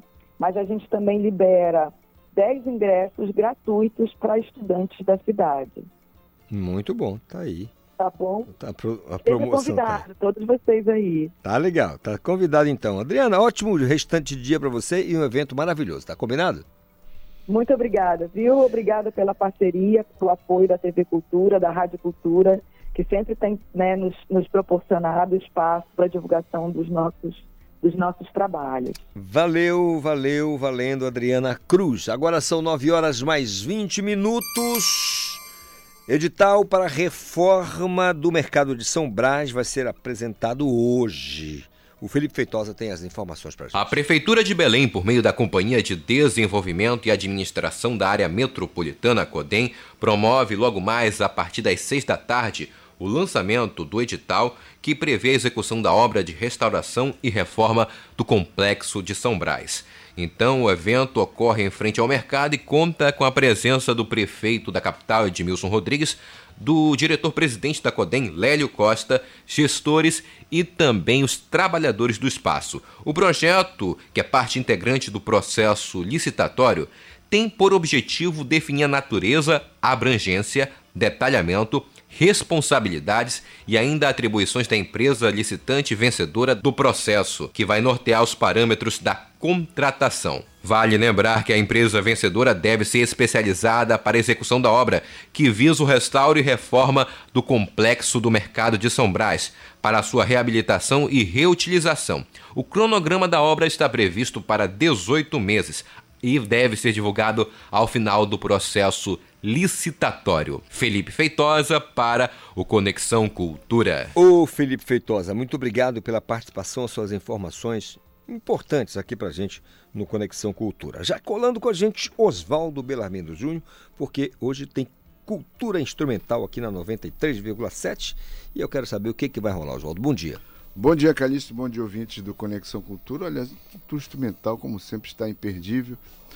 Claro que traz Miles Davis, traz Chet Baker, traz grandes mestres do choro, é, desculpa, do jazz, jazz, mas a gente sempre gosta de trazer e destacar o país que tem a música mais rica do mundo, que é o Brasil. Né? Então, um dos destaques de hoje será a Orquestra Tabajara, que era uma orquestra que surgiu em João Pessoa, em 1934, e em 1945 ela chegou no, ao Rio de Janeiro, que era a capital do Brasil, onde estavam as grandes gravadoras, né? onde os músicos do Nordeste, como é, Dorival Caymmi, como Luiz Gonzaga, quase que obrigatoriamente tinham que ir morar no Rio de Janeiro. Né? E a Orquestra Tabajara, ela por muito tempo, por décadas, animou bailes, né? trazendo aquela música de gafieira, o choro, trazendo vários ritmos nordestinos, trazendo é, é, machixe, e ela, ela é um marco na história da música brasileira. E tinha entre o maestro, entre seu integrante, clarinetista, o maestro Severino Araújo, autor de um dos, um dos choros mais difíceis que é a espinha de bacalhau, né? É. E então, quando eu estava fazendo a produção do programa, tem é. coisas novas chegando, inclusive é agora a, a, o Paulinho da Viola Instrumental, né? É, já recebi o material, a gente está produzindo já para os próximos programas. Mas aí a gente fica, eu fiquei pensando da riqueza da música brasileira, que a gente precisa destacar mais, cada vez mais, a música aparência, a música brasileira, aqui na Cultura FM, em toda a nossa programação. E então hoje um dos destaques será a Orquestra Tabajara. Claro que nós teremos o Duofel, que tem um trabalho também interessante, sobre os Beatles, né? Os Beatles na versão instrumental, claro. Né? Anacleto Medeiros, que foi também um.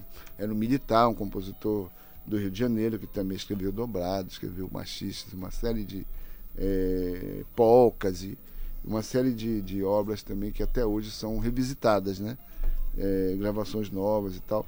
Então, em resumo, é isso. Hoje, o Cultura Instrumental às 8 da noite. Você não pode perder aqui na 93,7. Acesse o portalcultura.com.br. A apresentação. A apresentação da Linda Ribeiro, né? Estará de férias em novembro, mas ela já vai, já está gravando esse programa que eu já, já aprontei para o mês de novembro. Maravilhosa, né? Beijo para é Linda. Isso aí. Beijo para Linda Ribeiro. Muito obrigado, Oswaldo. Valeu. Participação aqui no nosso Conexão, destacando o Cultura Instrumental logo mais às 8 da noite aqui na nossa Cultura FM. 9 e 24, professora Claudinha do Núcleo de Esporte Lazer chega com as informações do esporte educacional. Olá, bom dia aos ouvintes da Rádio Cultura, do programa Conexão Cultura. Eu vou falar um pouquinho sobre as diretrizes curriculares da Rede Municipal de Ensino de Belém do Pará. Como utilidade pública, aparentemente não tem nada a ver com esporte, com educação física, mas tem a ver sim. A Prefeitura Municipal de Belém, através da Secretaria Municipal de Educação, está realizando uma consulta pública sobre as diretrizes curriculares da Rede Municipal de Ensino de Belém do Pará. É, essa é uma construção de um currículo em movimento, democrático, plural e transdisciplinar. O prazo dessa consulta pública, que vai pela internet, é do dia 25 de 10 até o dia 11 de 11 de 2022. Áreas de conhecimento, a organização curricular por objetivos de aprendizagem, tudo isso é levado em consideração.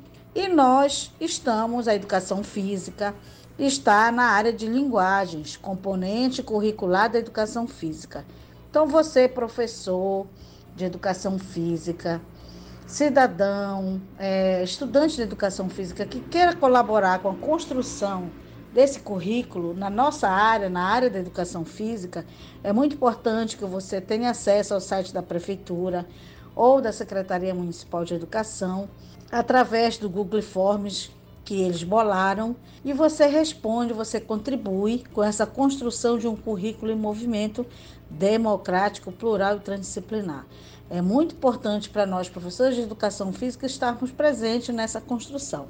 Um outro tópico que eu trago hoje é 27 de outubro, né? Hoje está acontecendo no Núcleo de Esporte e Lazer, de 8 às 12 horas, é uma campanha de prevenção ao câncer de mama. Vai acontecer palestras, orientações, aulas de danças, alongamentos, pilates e muita brincadeira. Vamos tratar deste assunto, que é a prevenção do câncer de mama, que é uma situação muito séria em nosso país, e vamos tratar com alegria, com descontração. Este evento é organizado pelo Núcleo de Esporte e Lazer, SEDUC, pela Onconfit, pela UNAMA e pelo CREF, que é o nosso parceiro. E também temos a parceria da quarta URI DOCA, na pessoa da professora da doutora Inês Rosa, que é a nossa parceira nesse evento. Então, o Núcleo de Esporte e Lazer, hoje, 27, de 8 às 12, está acontecendo é, a campanha de prevenção contra o câncer de mama. Quem quiser comparecer lá para prestigiar, para participar, fica o Núcleo de Esporte e Lazer fica na Dom Romualdo Seixas, 1215, entre Oliveira Bela e Diogo Moya, bem pertinho de você. Então, contamos com a sua presença. Esta foi a participação do Núcleo de Esporte e Lazer. Até breve. Obrigado, professora Claudinha. Agora são 9h27. Esporte. Ivo Amaral, o tricolor carioca, está no G4, no G5 ou no G6?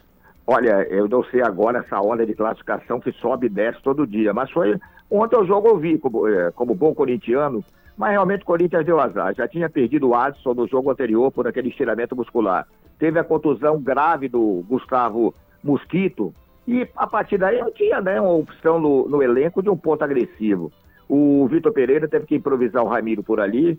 Fluminense com o time praticamente inteiro, da melhor qualidade, o time que está bem treinado pelo Fernando Diniz, se impôs, venceu merecidamente por 2 a 0 O Corinthians brigou, brigou, brigou, a torcida gritando, mas faltava qualidade na frente, né?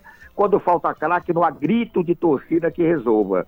A gente tem que aprender isso. E o Fluminense venceu merecidamente por 2 a 0. Havia um certo tempo passado um antigo locutor que dizia, quando tinha uma chiadeira muito grande do atleta em campo, ele dizia, não adianta gritar, porque se grito resolvesse, porco não morria. O suíno não morreria jamais, porque ele faz um escândalo danado. Pois é, e aquele negócio eu não gosto quando o cara ofende o jogador. Faltou sangue, é. faltou sangue, ganha dinheiro, atrasa o salário dele que o time perde. Que o, o cara é o maior interessado em vencer. O maior interessado. Vocês acham que o Pipico não se esforçava em campo? Coitado, se esforçava. A culpa não é dele, é de quem o contratou. Mas o torcedor, às vezes, é muito rigoroso com o jogador que vem para cá contratado por alguém, seja pelo executivo, pelo técnico, pelo presidente. E quando não tem qualidade, não há sangue, não há luta que resolva o problema, não é? Como, a, como a gente diz no interior, não, tão, não tem jeito que dê jeito. O, não tem. O, o, o Ivo, o, o, Agostinho Soares, que já está indo para 45 anos de Funtelpa, está feliz da vida porque o Carlos Mota, atleta de 27 anos, lá de Medicilândia, na Transamazônica, ele Sim. é um novo contratado do UFC sabe? Então é. Olha, bacana. Do peso mosca, é, campeoníssimo, né? Na, na, na, na, na categoria mosca e agora veio o contrato. Todo mundo almeja, né? Parece que é o topo para eles ali. O UFC. É depois do exemplo do Marajó, né? É. Do, aí, do seu irmão. É. Mas olha, deixa eu te dizer. Há dois anos atrás, eu fui surpreendido em Paraupebas, numa inauguração do Centro de Esporte e Lazer, saber que Paraupebas tem um destaque nacional, não me lembro se é jiu-jitsu ou taekwondo, tem atleta de 10 anos, campeão sul-americano, é uma coisa que a gente está aqui na capital nem sabe.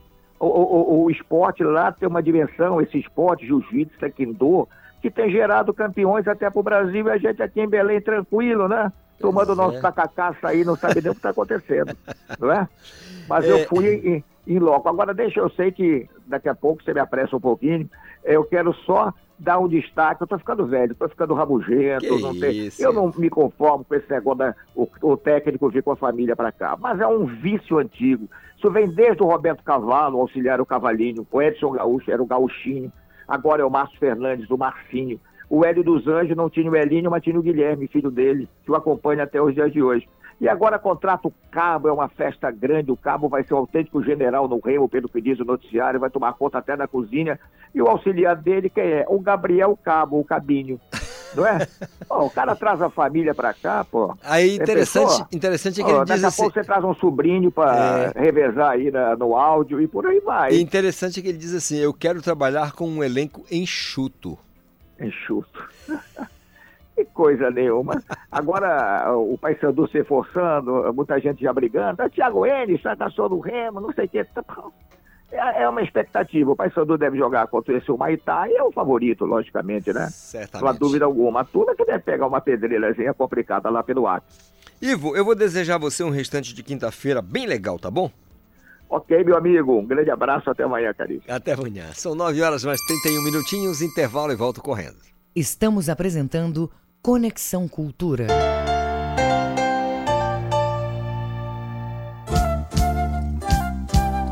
ZYD 233, 93,7 MHz. Rádio Cultura FM, uma emissora da Rede Cultura de Comunicação. Fundação Paraense de Rádio Difusão. Rua dos Pariquis, 3318. Base operacional, Avenida Almirante Barroso, 735. Belém, Pará, Amazônia, Brasil. Fala, presidente Lula. Não deixe de votar. Seu voto pode ser o que falta para mudar seu futuro. No dia 30, aperto 3. Com amor e esperança, eu tenho certeza, domingo será um lindo dia. Amanhã será um lindo dia da mais louca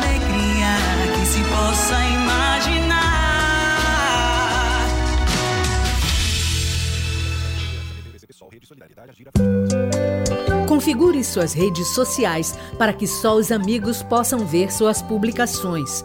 Oriente seus filhos a não usar a câmera, não trocar fotos e informações pessoais na internet. Supervisionar é proteger.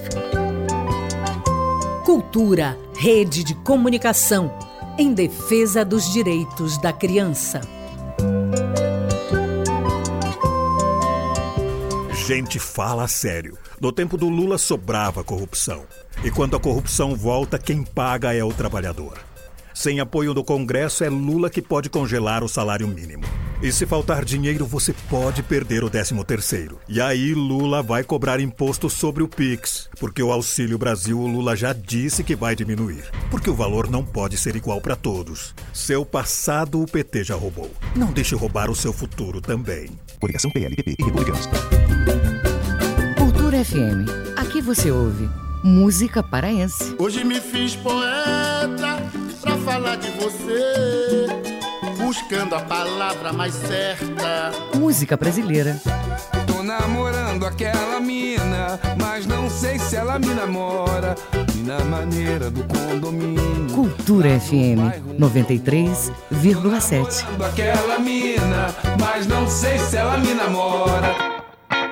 Nesta sexta, dia 28, é dia de Discotoca na Cultura FM. Discotoca, os sons que tocam o Pará em versões exclusivas no formato intimista. No programa desta semana, a banda Raízes Latinas apresenta os ritmos amazônicos e latinos. Discotoca, os sons que tocam o Pará.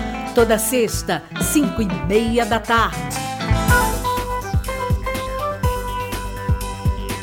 Voltamos a apresentar Conexão Cultura. É verdade, nós voltamos com o nosso Conexão Cultura desta quinta-feira, lindona, ensolarada, abençoada, com todo mundo animado, mais animado do que o Paulo não existe, né? Nesse fim de semana que já se aproxima, que já bate a nossa porta e que nos deixa com muita vontade de conversar com você. 985639937 é o nosso WhatsApp.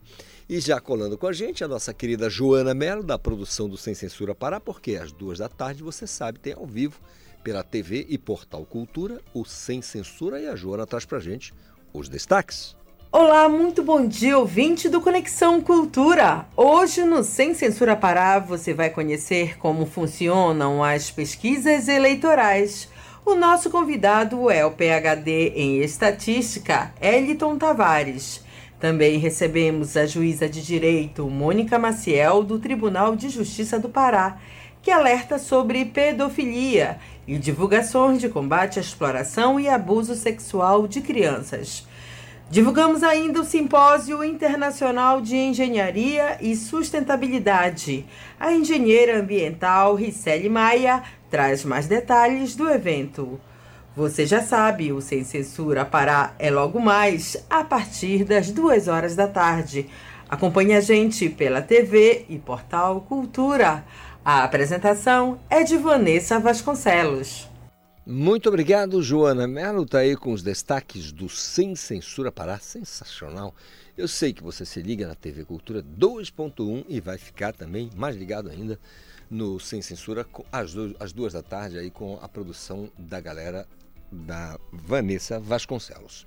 São 9 horas mais 37 minutinhos. Vamos falar de lançamento musical. O cantor de Castanhal, Kevin Kennedy, está lançando nesta sexta-feira né, o seu novo single, Falta. A canção é escolhida como o primeiro single do seu álbum de estreia. E o Kevin já está aqui com a gente. Bom dia, Kevin. Tudo bem? Bom dia, tudo bem? Tudo em paz contigo? Maravilha com você. Tudo na Santa Paz de. Vou escapando, como a gente costuma dizer. Sim. Como é, que, como é que foi a vinda lá de Castanhal? Ou já estava aqui? Cheguei ontem, cheguei ontem. Eu É. tô sempre em Belém, aí a gente faz esses corres quando precisa. Legal. Quem vai estar contigo aí para fazer as canções aqui pra gente? Quem Hoje tá? quem tá comigo é o Lucas, me acompanhando aqui no violão. Lucas sabe tudo. e. Se tiver alguma dificuldade, Lucas, você pode chamar o Kelvis que ele resolve, que ele é bom demais. né? O que atrapalha o Kelvis são as cordas. né? As cordas é um problema sério para ele, ele não consegue. Cara, então, é o primeiro álbum? É o primeiro álbum. É... Esse, eh, fiz agora, dia 25, três anos de carreira, fazendo música autoral. Uhum. E aí, eu sempre gostei de disco, consumo bastante, compro ainda, apesar da gente viver no mundo digital. E aí, eu acho que era o momento certo para começar a produzir. E aí, fiquei um ano trabalhando nesse disco. Tem algumas composições que vêm desde 2019, 2020, antes da pandemia. Outras eu comecei a fazer no meio da pandemia. E aí, foi encorpando. De, de um ano atrás, eu comecei de fato a pegar pesado, produzir. E aí, o disco tá pronto. Deve sair ano que vem. Legal. Agora você é um artista ligado 100% à música ou você tem uma atividade paralela aqui com... Tenho, tenho outra atividade. Sou analista. E aí me, me viro entre essas duas profissões. Mas analista do TJ, do MP, da onde? Analista de É, eu, sistema? eu, eu trabalho numa empresa que é focada em imposto de renda, é uma Ah. empresa de tecnologia, uma startup. Entendido, saquei agora. Porque o analista ele é abrangente, Sim, né? sim. Cara, eu acho que a gente está conversando muito. né? vamos, vamos fazer uma canção? Vamos, vamos. O que, que vai ser? Bom, pra começar, a fazer um cover de Olha o que o Amor Me Faz, que é uma música de Sandy Júnior, que eu é, gravei ano passado pro Dia dos Namorados. Tem clipe também no YouTube e a música também tá nas plataformas. A galera gosta bastante. Acho que é interessante pra começar. Olha o que o amor me faz. Isso. Vamos ver, vamos ouvir.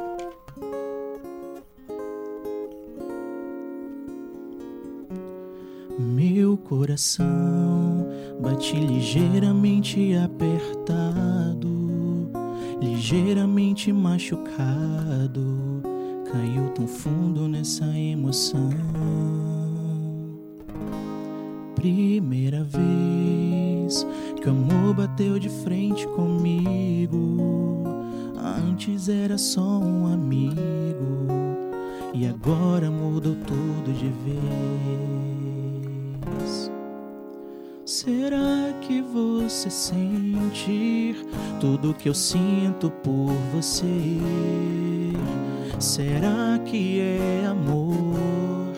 Tá tão difícil de esconder. Olha o que o amor te faz, te deixa sem saber como agir. Quando ele te pegar, não tem pra onde você fugir. Oh, olha o que o amor te faz, te deixa sem saber como agir. Quando ele te pegar, não tem pra onde você fugir.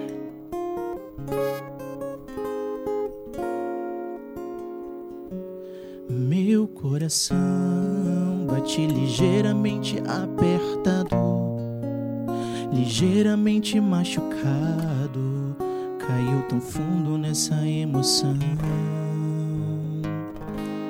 Primeira vez que o amor bateu de frente comigo. Antes era só um amigo, e agora mudou tudo de vez. Será que você sente tudo que eu sinto por você? Será que é amor? Tá tão difícil de esconder.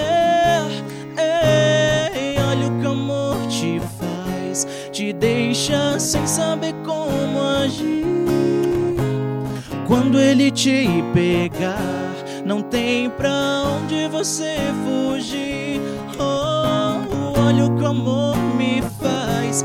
Fiquei tão bobo, fiquei assim. Nada será capaz de apagar esse amor em mim.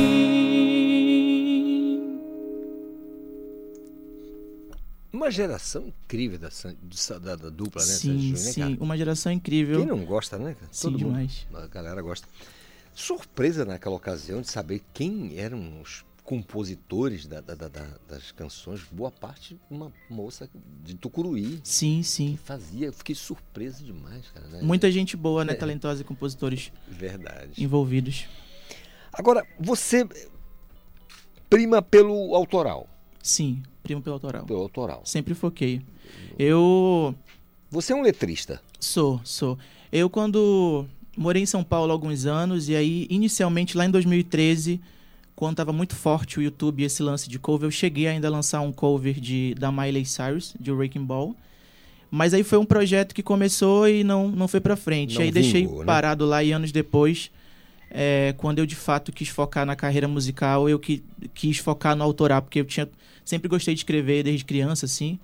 E aí eu falei, não, quando eu tiver que lançar, eu quero coisa minha, assim. E aí Ah. foco nisso. Agora, o ouvinte do Conexão, que também acompanha o programa pela internet, deve estar dizendo, pô, esse cara não tá falando sério, porque ele está dizendo, não, moro em Tempo de São Paulo, o cara tá com 17 anos. Começou a carreira com o quê? Com seis meses? Ó, Tá Não. todo mundo olhando ali. Quem dera se tivesse 17, não, tem Dá, mais não. dá para fazer uma revolução ainda, né? Sim. Mas aí, então, você é o cara que prima pelo autoral. E, e a música para você, ela é muito conceitual ou você tem é, é, busca no teu, no teu material, no teu processo criativo, aquela coisa, isso aqui vai rolar legal, isso aqui vai vender bacana. Ou você canta o que você sente, é uma crítica social normalmente, é uma coisa Uhum. do amor, do que as pessoas estão sentindo, estão falando que estão sentindo. Como é que rola esse processo criativo? Pois é, hoje, especificamente do disco, assim, quando eu comecei lá em 2019, eu, eu pensava num lance assim mais divertido, que pegasse mais. Hoje em dia não, o disco ele já vem algo mais autoral, ele vem bem pessoal e eu foco de fato assim no sentimento. Contei histórias é, pessoais, íntimas assim de relações, de relações, momentos que eu passei ah, nessa jornada aí nesses três anos assim, outras coisas também que, que fogem disso mas é algo mais sentimental, emocional, assim, é mais pra galera curtir e se identificar. E aí, óbvio que se a música rolar muito bem e também for, digamos, um hit, tá tudo certo também, mas não fiz nesse intuito, assim. É, é algo mais conceitual, é algo que eu quero que pegue mais no sentimento de letra, e a gente trabalhou muito na questão do instrumental, e então acho que é nesse, é nesse caminho, assim, Agora, você é um artista de Castanhal, né? de Castanhal, Morador de Castanhal. morador de Castanhal. Trabalha lá, desenvolve todas as Trabalho lá e desenvolvo lá. E aí, quando precisa, tô aqui em Belém fazendo algumas coisas também. E a moçada que está sempre cercando ali, está sempre contigo, é, Uhum. a galera de Castanhal mesmo ou tem muita gente daqui? tem muita gente daqui e muita gente de fora, assim. Na verdade, hoje o meu trabalho, a, a primeira capital assim mais ouvida é São Paulo. Hum. E aí, entre as cinco mais ouvidas está Belém, mas aí é São Paulo, Rio, uh, Curitiba, Belo Horizonte e, e aí tem Belém, assim. Então eu tenho um público muito forte fora, assim. Acho e... que pela música também conversar e ter referências com artistas também mais, mais mainstream ah, e, e, como é que você faz esse, esse, essa, essa coisa? É network puro com, com é, esses locais? Você falou de grandes centros do Brasil, né? Sim. É, é, é network ou você tem um trabalho de, de apresentação? Como é, como é que acontece? Tenho, eu tenho, eu tenho uma equipe assim, tenho assessoria também que me ajuda a estar nos lugares. Algumas coisas também a gente bate sozinho quando precisa, entra em contato também. Uhum. Algumas pessoas me procuram também, já sempre tem espaços de, de, de mídia também, ou, ou, eventos que a, a, galera também chega junto, manda mensagem. Então é um pouco de dois, assim, mas tem, tem uma equipe que ajuda também, uh, desde a, a, amigo fotógrafo que está junto, desde assessoria, galera da maquiagem, bailarinos quando tem show, que é um show mais dançante. Então tem uma equipe que está comigo aí, a gente vai se ajudando. Legal. Agora, é, a gente voltou a conversar muito, de Sim. Precisamos cantar, cara. vamos, vamos. Vamos deixar falta para fechar o programa, né? Vamos, a falta que de dar o título, é, pode né? ser, pode ser. Vamos fechar com ela. Mas vamos fazer outra então. Que vamos, que vamos. O que, que, a gente faz agora? Essa é música autoral, se chama né? é autoral também, se chama Matrimônio. Foi hum. minha segunda música de trabalho. E teve uma repercussão bem legal, entrou em playlists editoriais do Spotify também, a galera gosta bastante dessa música. Matrimônio. Matrimônio. O nome é terrível, mas tudo bem. é uma música divertida, é uma música divertida. é, tô brincando, gente. Matrimônio é a coisa melhor do mundo, depois de, da, Sim, do eu não matrimônio. um casamento ainda, então acho que combina comigo. Vamos lá.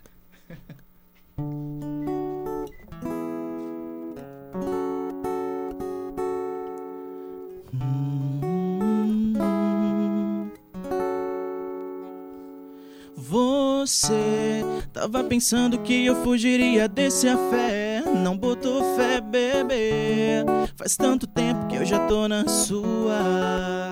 E evitei até bebida, tô com a roupa mais bonita. Fui do casual ao esportivo.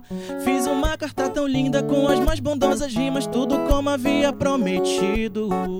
Mas a melhor maneira para casar com você é bajular minha sogra. Jogar uma daminha com o seu papai te leva cedo pra casa. Mas a melhor maneira pra casar com você é bajular minha sogra. Jogar uma daminha com o seu papai te leva cedo pra casa. Uh, uh, uh,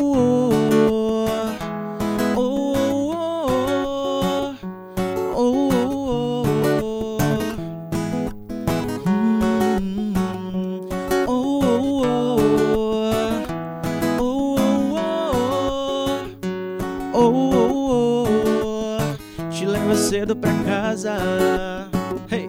Você tava pensando que eu fugiria desse afé. Não botou fé, bebê. Faz tanto tempo que eu já tô na sua. E evitei até bebida, tô com a roupa mais bonita. Fui do casual ao esportivo. Fiz uma carta tão linda com as mais bondosas rimas, tudo como havia prometido. Mas a melhor maneira pra casar com você é bajular minha sogra. Jogar uma daminha com o seu papai te leva cedo pra casa. Mas a melhor maneira pra casar com você é bajular minha sogra. Jogar uma daminha com o seu papai te leva cedo pra casa. E não tenta me convencer, não. Já tá perto de dar meia-noite, então eu tenho que te levar pra casa. Pois se eu fizer trapaça, eu vou perder meu matrimônio. E não tenta me convencer, não. Já tá perto de dar meia-noite, então eu tenho que te levar pra casa. Pois se eu fizer trapaça, eu vou perder matrimônio. Mas a melhor maneira pra casar com você é bajular minha sogra. Jogar uma daminha com o seu papai te leva cedo pra casa. Mas a melhor maneira pra casar com você é bajular minha sogra. Jogar uma daminha com o seu papai te leva cedo pra casa. Oh, oh, oh, oh.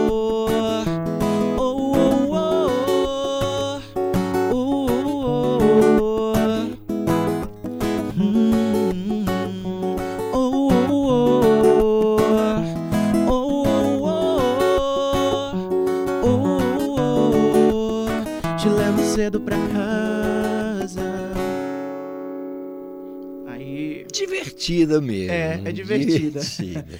Fala de casamento de uma forma mais divertida. A melhor maneira é realmente bajular a sogra, cara. Eu acho. sério. Eu acho, eu acho que a melhor ideia é comprar a primeira família. É Porque aí depois a pessoa não consegue mais fugir. Mentira. A minha mãe, ela é assim. Geralmente, quando eu me apaixono, ela é, ela é a pessoa que mais gosta do que eu. Mas você é aquele cara que se apaixona de- a cada seis meses, tem um coração de 99? Sou. É? Sou. Olha aí. É que eu sou canceriano também, né? Aí Ah. canceriano é, é iludido. Quando o cara diz que é canceriano, a gente imediatamente é levado a citar aqui o poeta Sérgio Leite, que ele diz que eu sou Ah. canceriano, mas meu signo ascendente é leão. Pois é, mas eu, eu sou ascendente em câncer também. Aí é, é, é, é, é sofrimento dose dupla. Legal. E, e como é que tá o lance da, do lançamento? Do Tem material audiovisual? Tem, tem. Tem material audiovisual e sai amanhã às 11 horas no, no meu canal no YouTube. Legal, cara. E como é que é o audiovisual? Tu transita bem com esse, com esse as- aspecto? Do... Cara, sempre gostei, assim. Inclusive, esse disco todo, ele é um disco visual. Então, a gente vai lançar alguns singles antes do disco.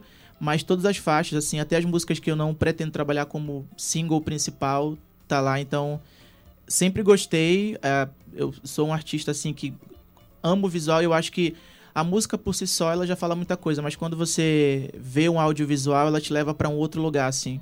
Hum. E, e, e, Kennedy, me diz uma coisa, como é que você se cognomina? Como é que você se classifica como artista? É, você é um cidadão do mundo? Como é que você transita com gêneros musicais, as suas fontes, as- onde você bebe teu processo criativo? Quais são as suas referências ao final sim, das contas? Sim, minhas referências. Ah, eu sempre eu sou um artista pop, sempre consumi música pop. é, e aí, Sandy Júnior é uma referência. ah, Vanessa é uma referência. Vanessa Tem Camargo, artistas. é? Vanessa Camargo é uma Ah. referência muito forte. Inclusive, já tive com ela algumas vezes. Ela é extremamente talentosa e, enfim, muito humilde. É, e aí, mais claro também, eu, eu fui uma criança que eu cresci ouvindo muito, ouvindo muita música regional, então Gabi Amarantos, sempre gostei muito de Joelma, eu adoro a Viviane Batidão, tem um artista também da minha cidade, o Jalu também, que eu ouço bastante, que é um artista também castanhalense. Então a gente vai en- englobando um pouco de tudo. Essa questão do brega também, é esse brega mais marcante, eu sempre gostei muito, que é esse lance mais sofrência do romântico. Então é algo que a gente vai englobando no trabalho, mas no geral sempre foi música pop, assim. Gosto muito de Madonna, sempre curti Michael Jackson. Então essa galera mais jovem também que tá chegando hoje, go- gosto bastante. E aí vai, vai nessa mistura toda que faz o Kevin. Hum, Muito bacana. Agora, detalhe, a, a, a Vanessa, você citou a Vanessa, eu vou- aqui só por, um, só por um acaso, a Vanessa ela é uma moça que transita com o, o- bem com o inglês, né? Ela canta Bem, em- sim. é, Eu, eu, eu gosto bastante dela porque ela, ela é uma artista pop, mas que tem 22 anos de carreira e ela faz muita coisa, assim, já foi do sertanejo ao pop, ao eletrônico. E eu acho que a, a música é isso, assim. Acho que você pode. Você precisa ter uma caixinha, porque infelizmente as pessoas precisam te colocar numa caixa, ou você é sertanejo ou você é pop. Mas eu acho que a música pop em si ela consegue englobar tudo, assim. Você pode fazer algo mais dançante, algo mais pro reggaeton, você pode fazer algo mais romântico. E eu acho que ela é uma grande referência pra mim, porque eu sou um cara que transito muito, assim. Nas minhas músicas, Matrimônio, por exemplo, é, é uma música que ela é romântica, mas tem uma pegada de brega funk com Verdade, reggaeton. verdade. Então, tem Tremidinha, que é a minha primeira música de trabalho, que eu trouxe aí um, um pouco do Tecnobrega do Pará. É, e aí vou misturando, assim, porque eu, acho, eu, eu gosto de muita coisa e eu ouvi, cresci ouvindo muita coisa. Eu acho que a música pop, ela te permite também fazer essa grande mistura. Nunca vou esquecer do Aguinaldo Timóteo que dizia o seguinte: eu escuto de tudo. Sim. Na rua eu escuto de tudo, mas em casa eu escuto o melhor cantor do Brasil, Aguinaldo Timóteo. Eu acho que é isso, eu acho que é isso. Música não, não, não tem limites, não tem gênero. É, é, se te faz bem, se, se te cria alguma coisa boa, tá tudo certo. Legal. Cara, então como é que faz para encontrar o teu material e encontrar você nas redes sociais, nas plataformas digitais? Como é que faz? É só colocar Kevin Kennedy lá no Instagram, é Kevin Kennedy Oficial, em todas as redes também, Twitter. A gente tá em todo, TikTok, YouTube. Procura lá Kevin Kennedy, vai me encontrar em todas as redes. Legal, eu quero agradecer o carinho do meu ouvinte do Conexão que me dá essa escolta luxuosa, sempre de segunda a sexta, das 8 às 10 da manhã, aqui nesse estúdio maravilhoso aqui na Pariquis, no bairro da Cremação, de onde eu tenho o prazer e a alegria e tenho sempre agradecido a chance de poder me comunicar com você. Eu vou te encontrar amanhã com absoluta certeza, com muita saúde, paz e muita vontade de ser feliz. O Kevin Kennedy vai encerrar pra gente cantando Falta, que dá título ao álbum dele. Tá combinado? Tá combinado, vamos cantar. Grande abraço para todo mundo. Amanhã a gente se fala. Tchau, tchau.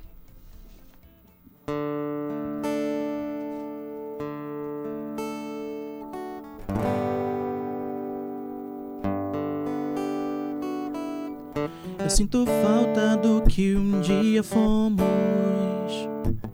das madrugadas que eu perdi o sono, do seu olhar tão bobo sobre mim. Sinto falta de te ver dançando todo afim. Eu sinto falta do que eu nem conheci. De quando você me fazia sorrir. Da sensação de ter você aqui pra mim. E te ter pra sempre sem pensar no nosso fim. Eu pensei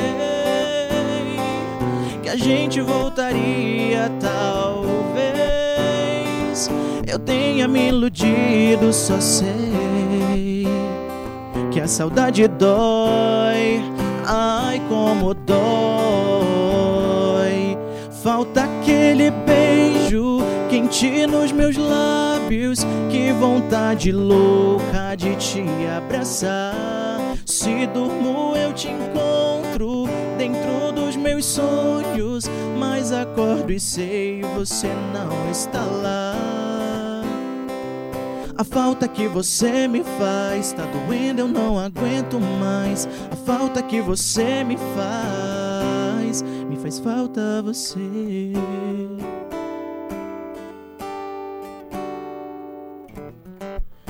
Sou aquele cara bobo que só pensa em te encontrar. E a sua falta me fez tolo, tolo por achar que você vai um dia ainda me procurar.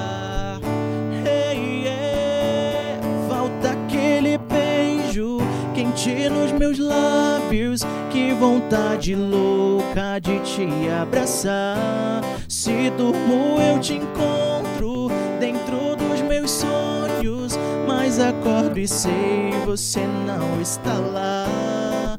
Falta aquele quente nos meus lábios, que vontade louca de te abraçar. Se durmo, eu te encontro meus sonhos, mas acordo e sei você não está lá. A falta que você me faz tá doendo, eu não aguento mais. A falta que você me faz que você me faz tá doendo, eu não aguento mais. A falta que você me faz, me faz falta você. Conexão Cultura, uma realização da Central Cultura de Produção.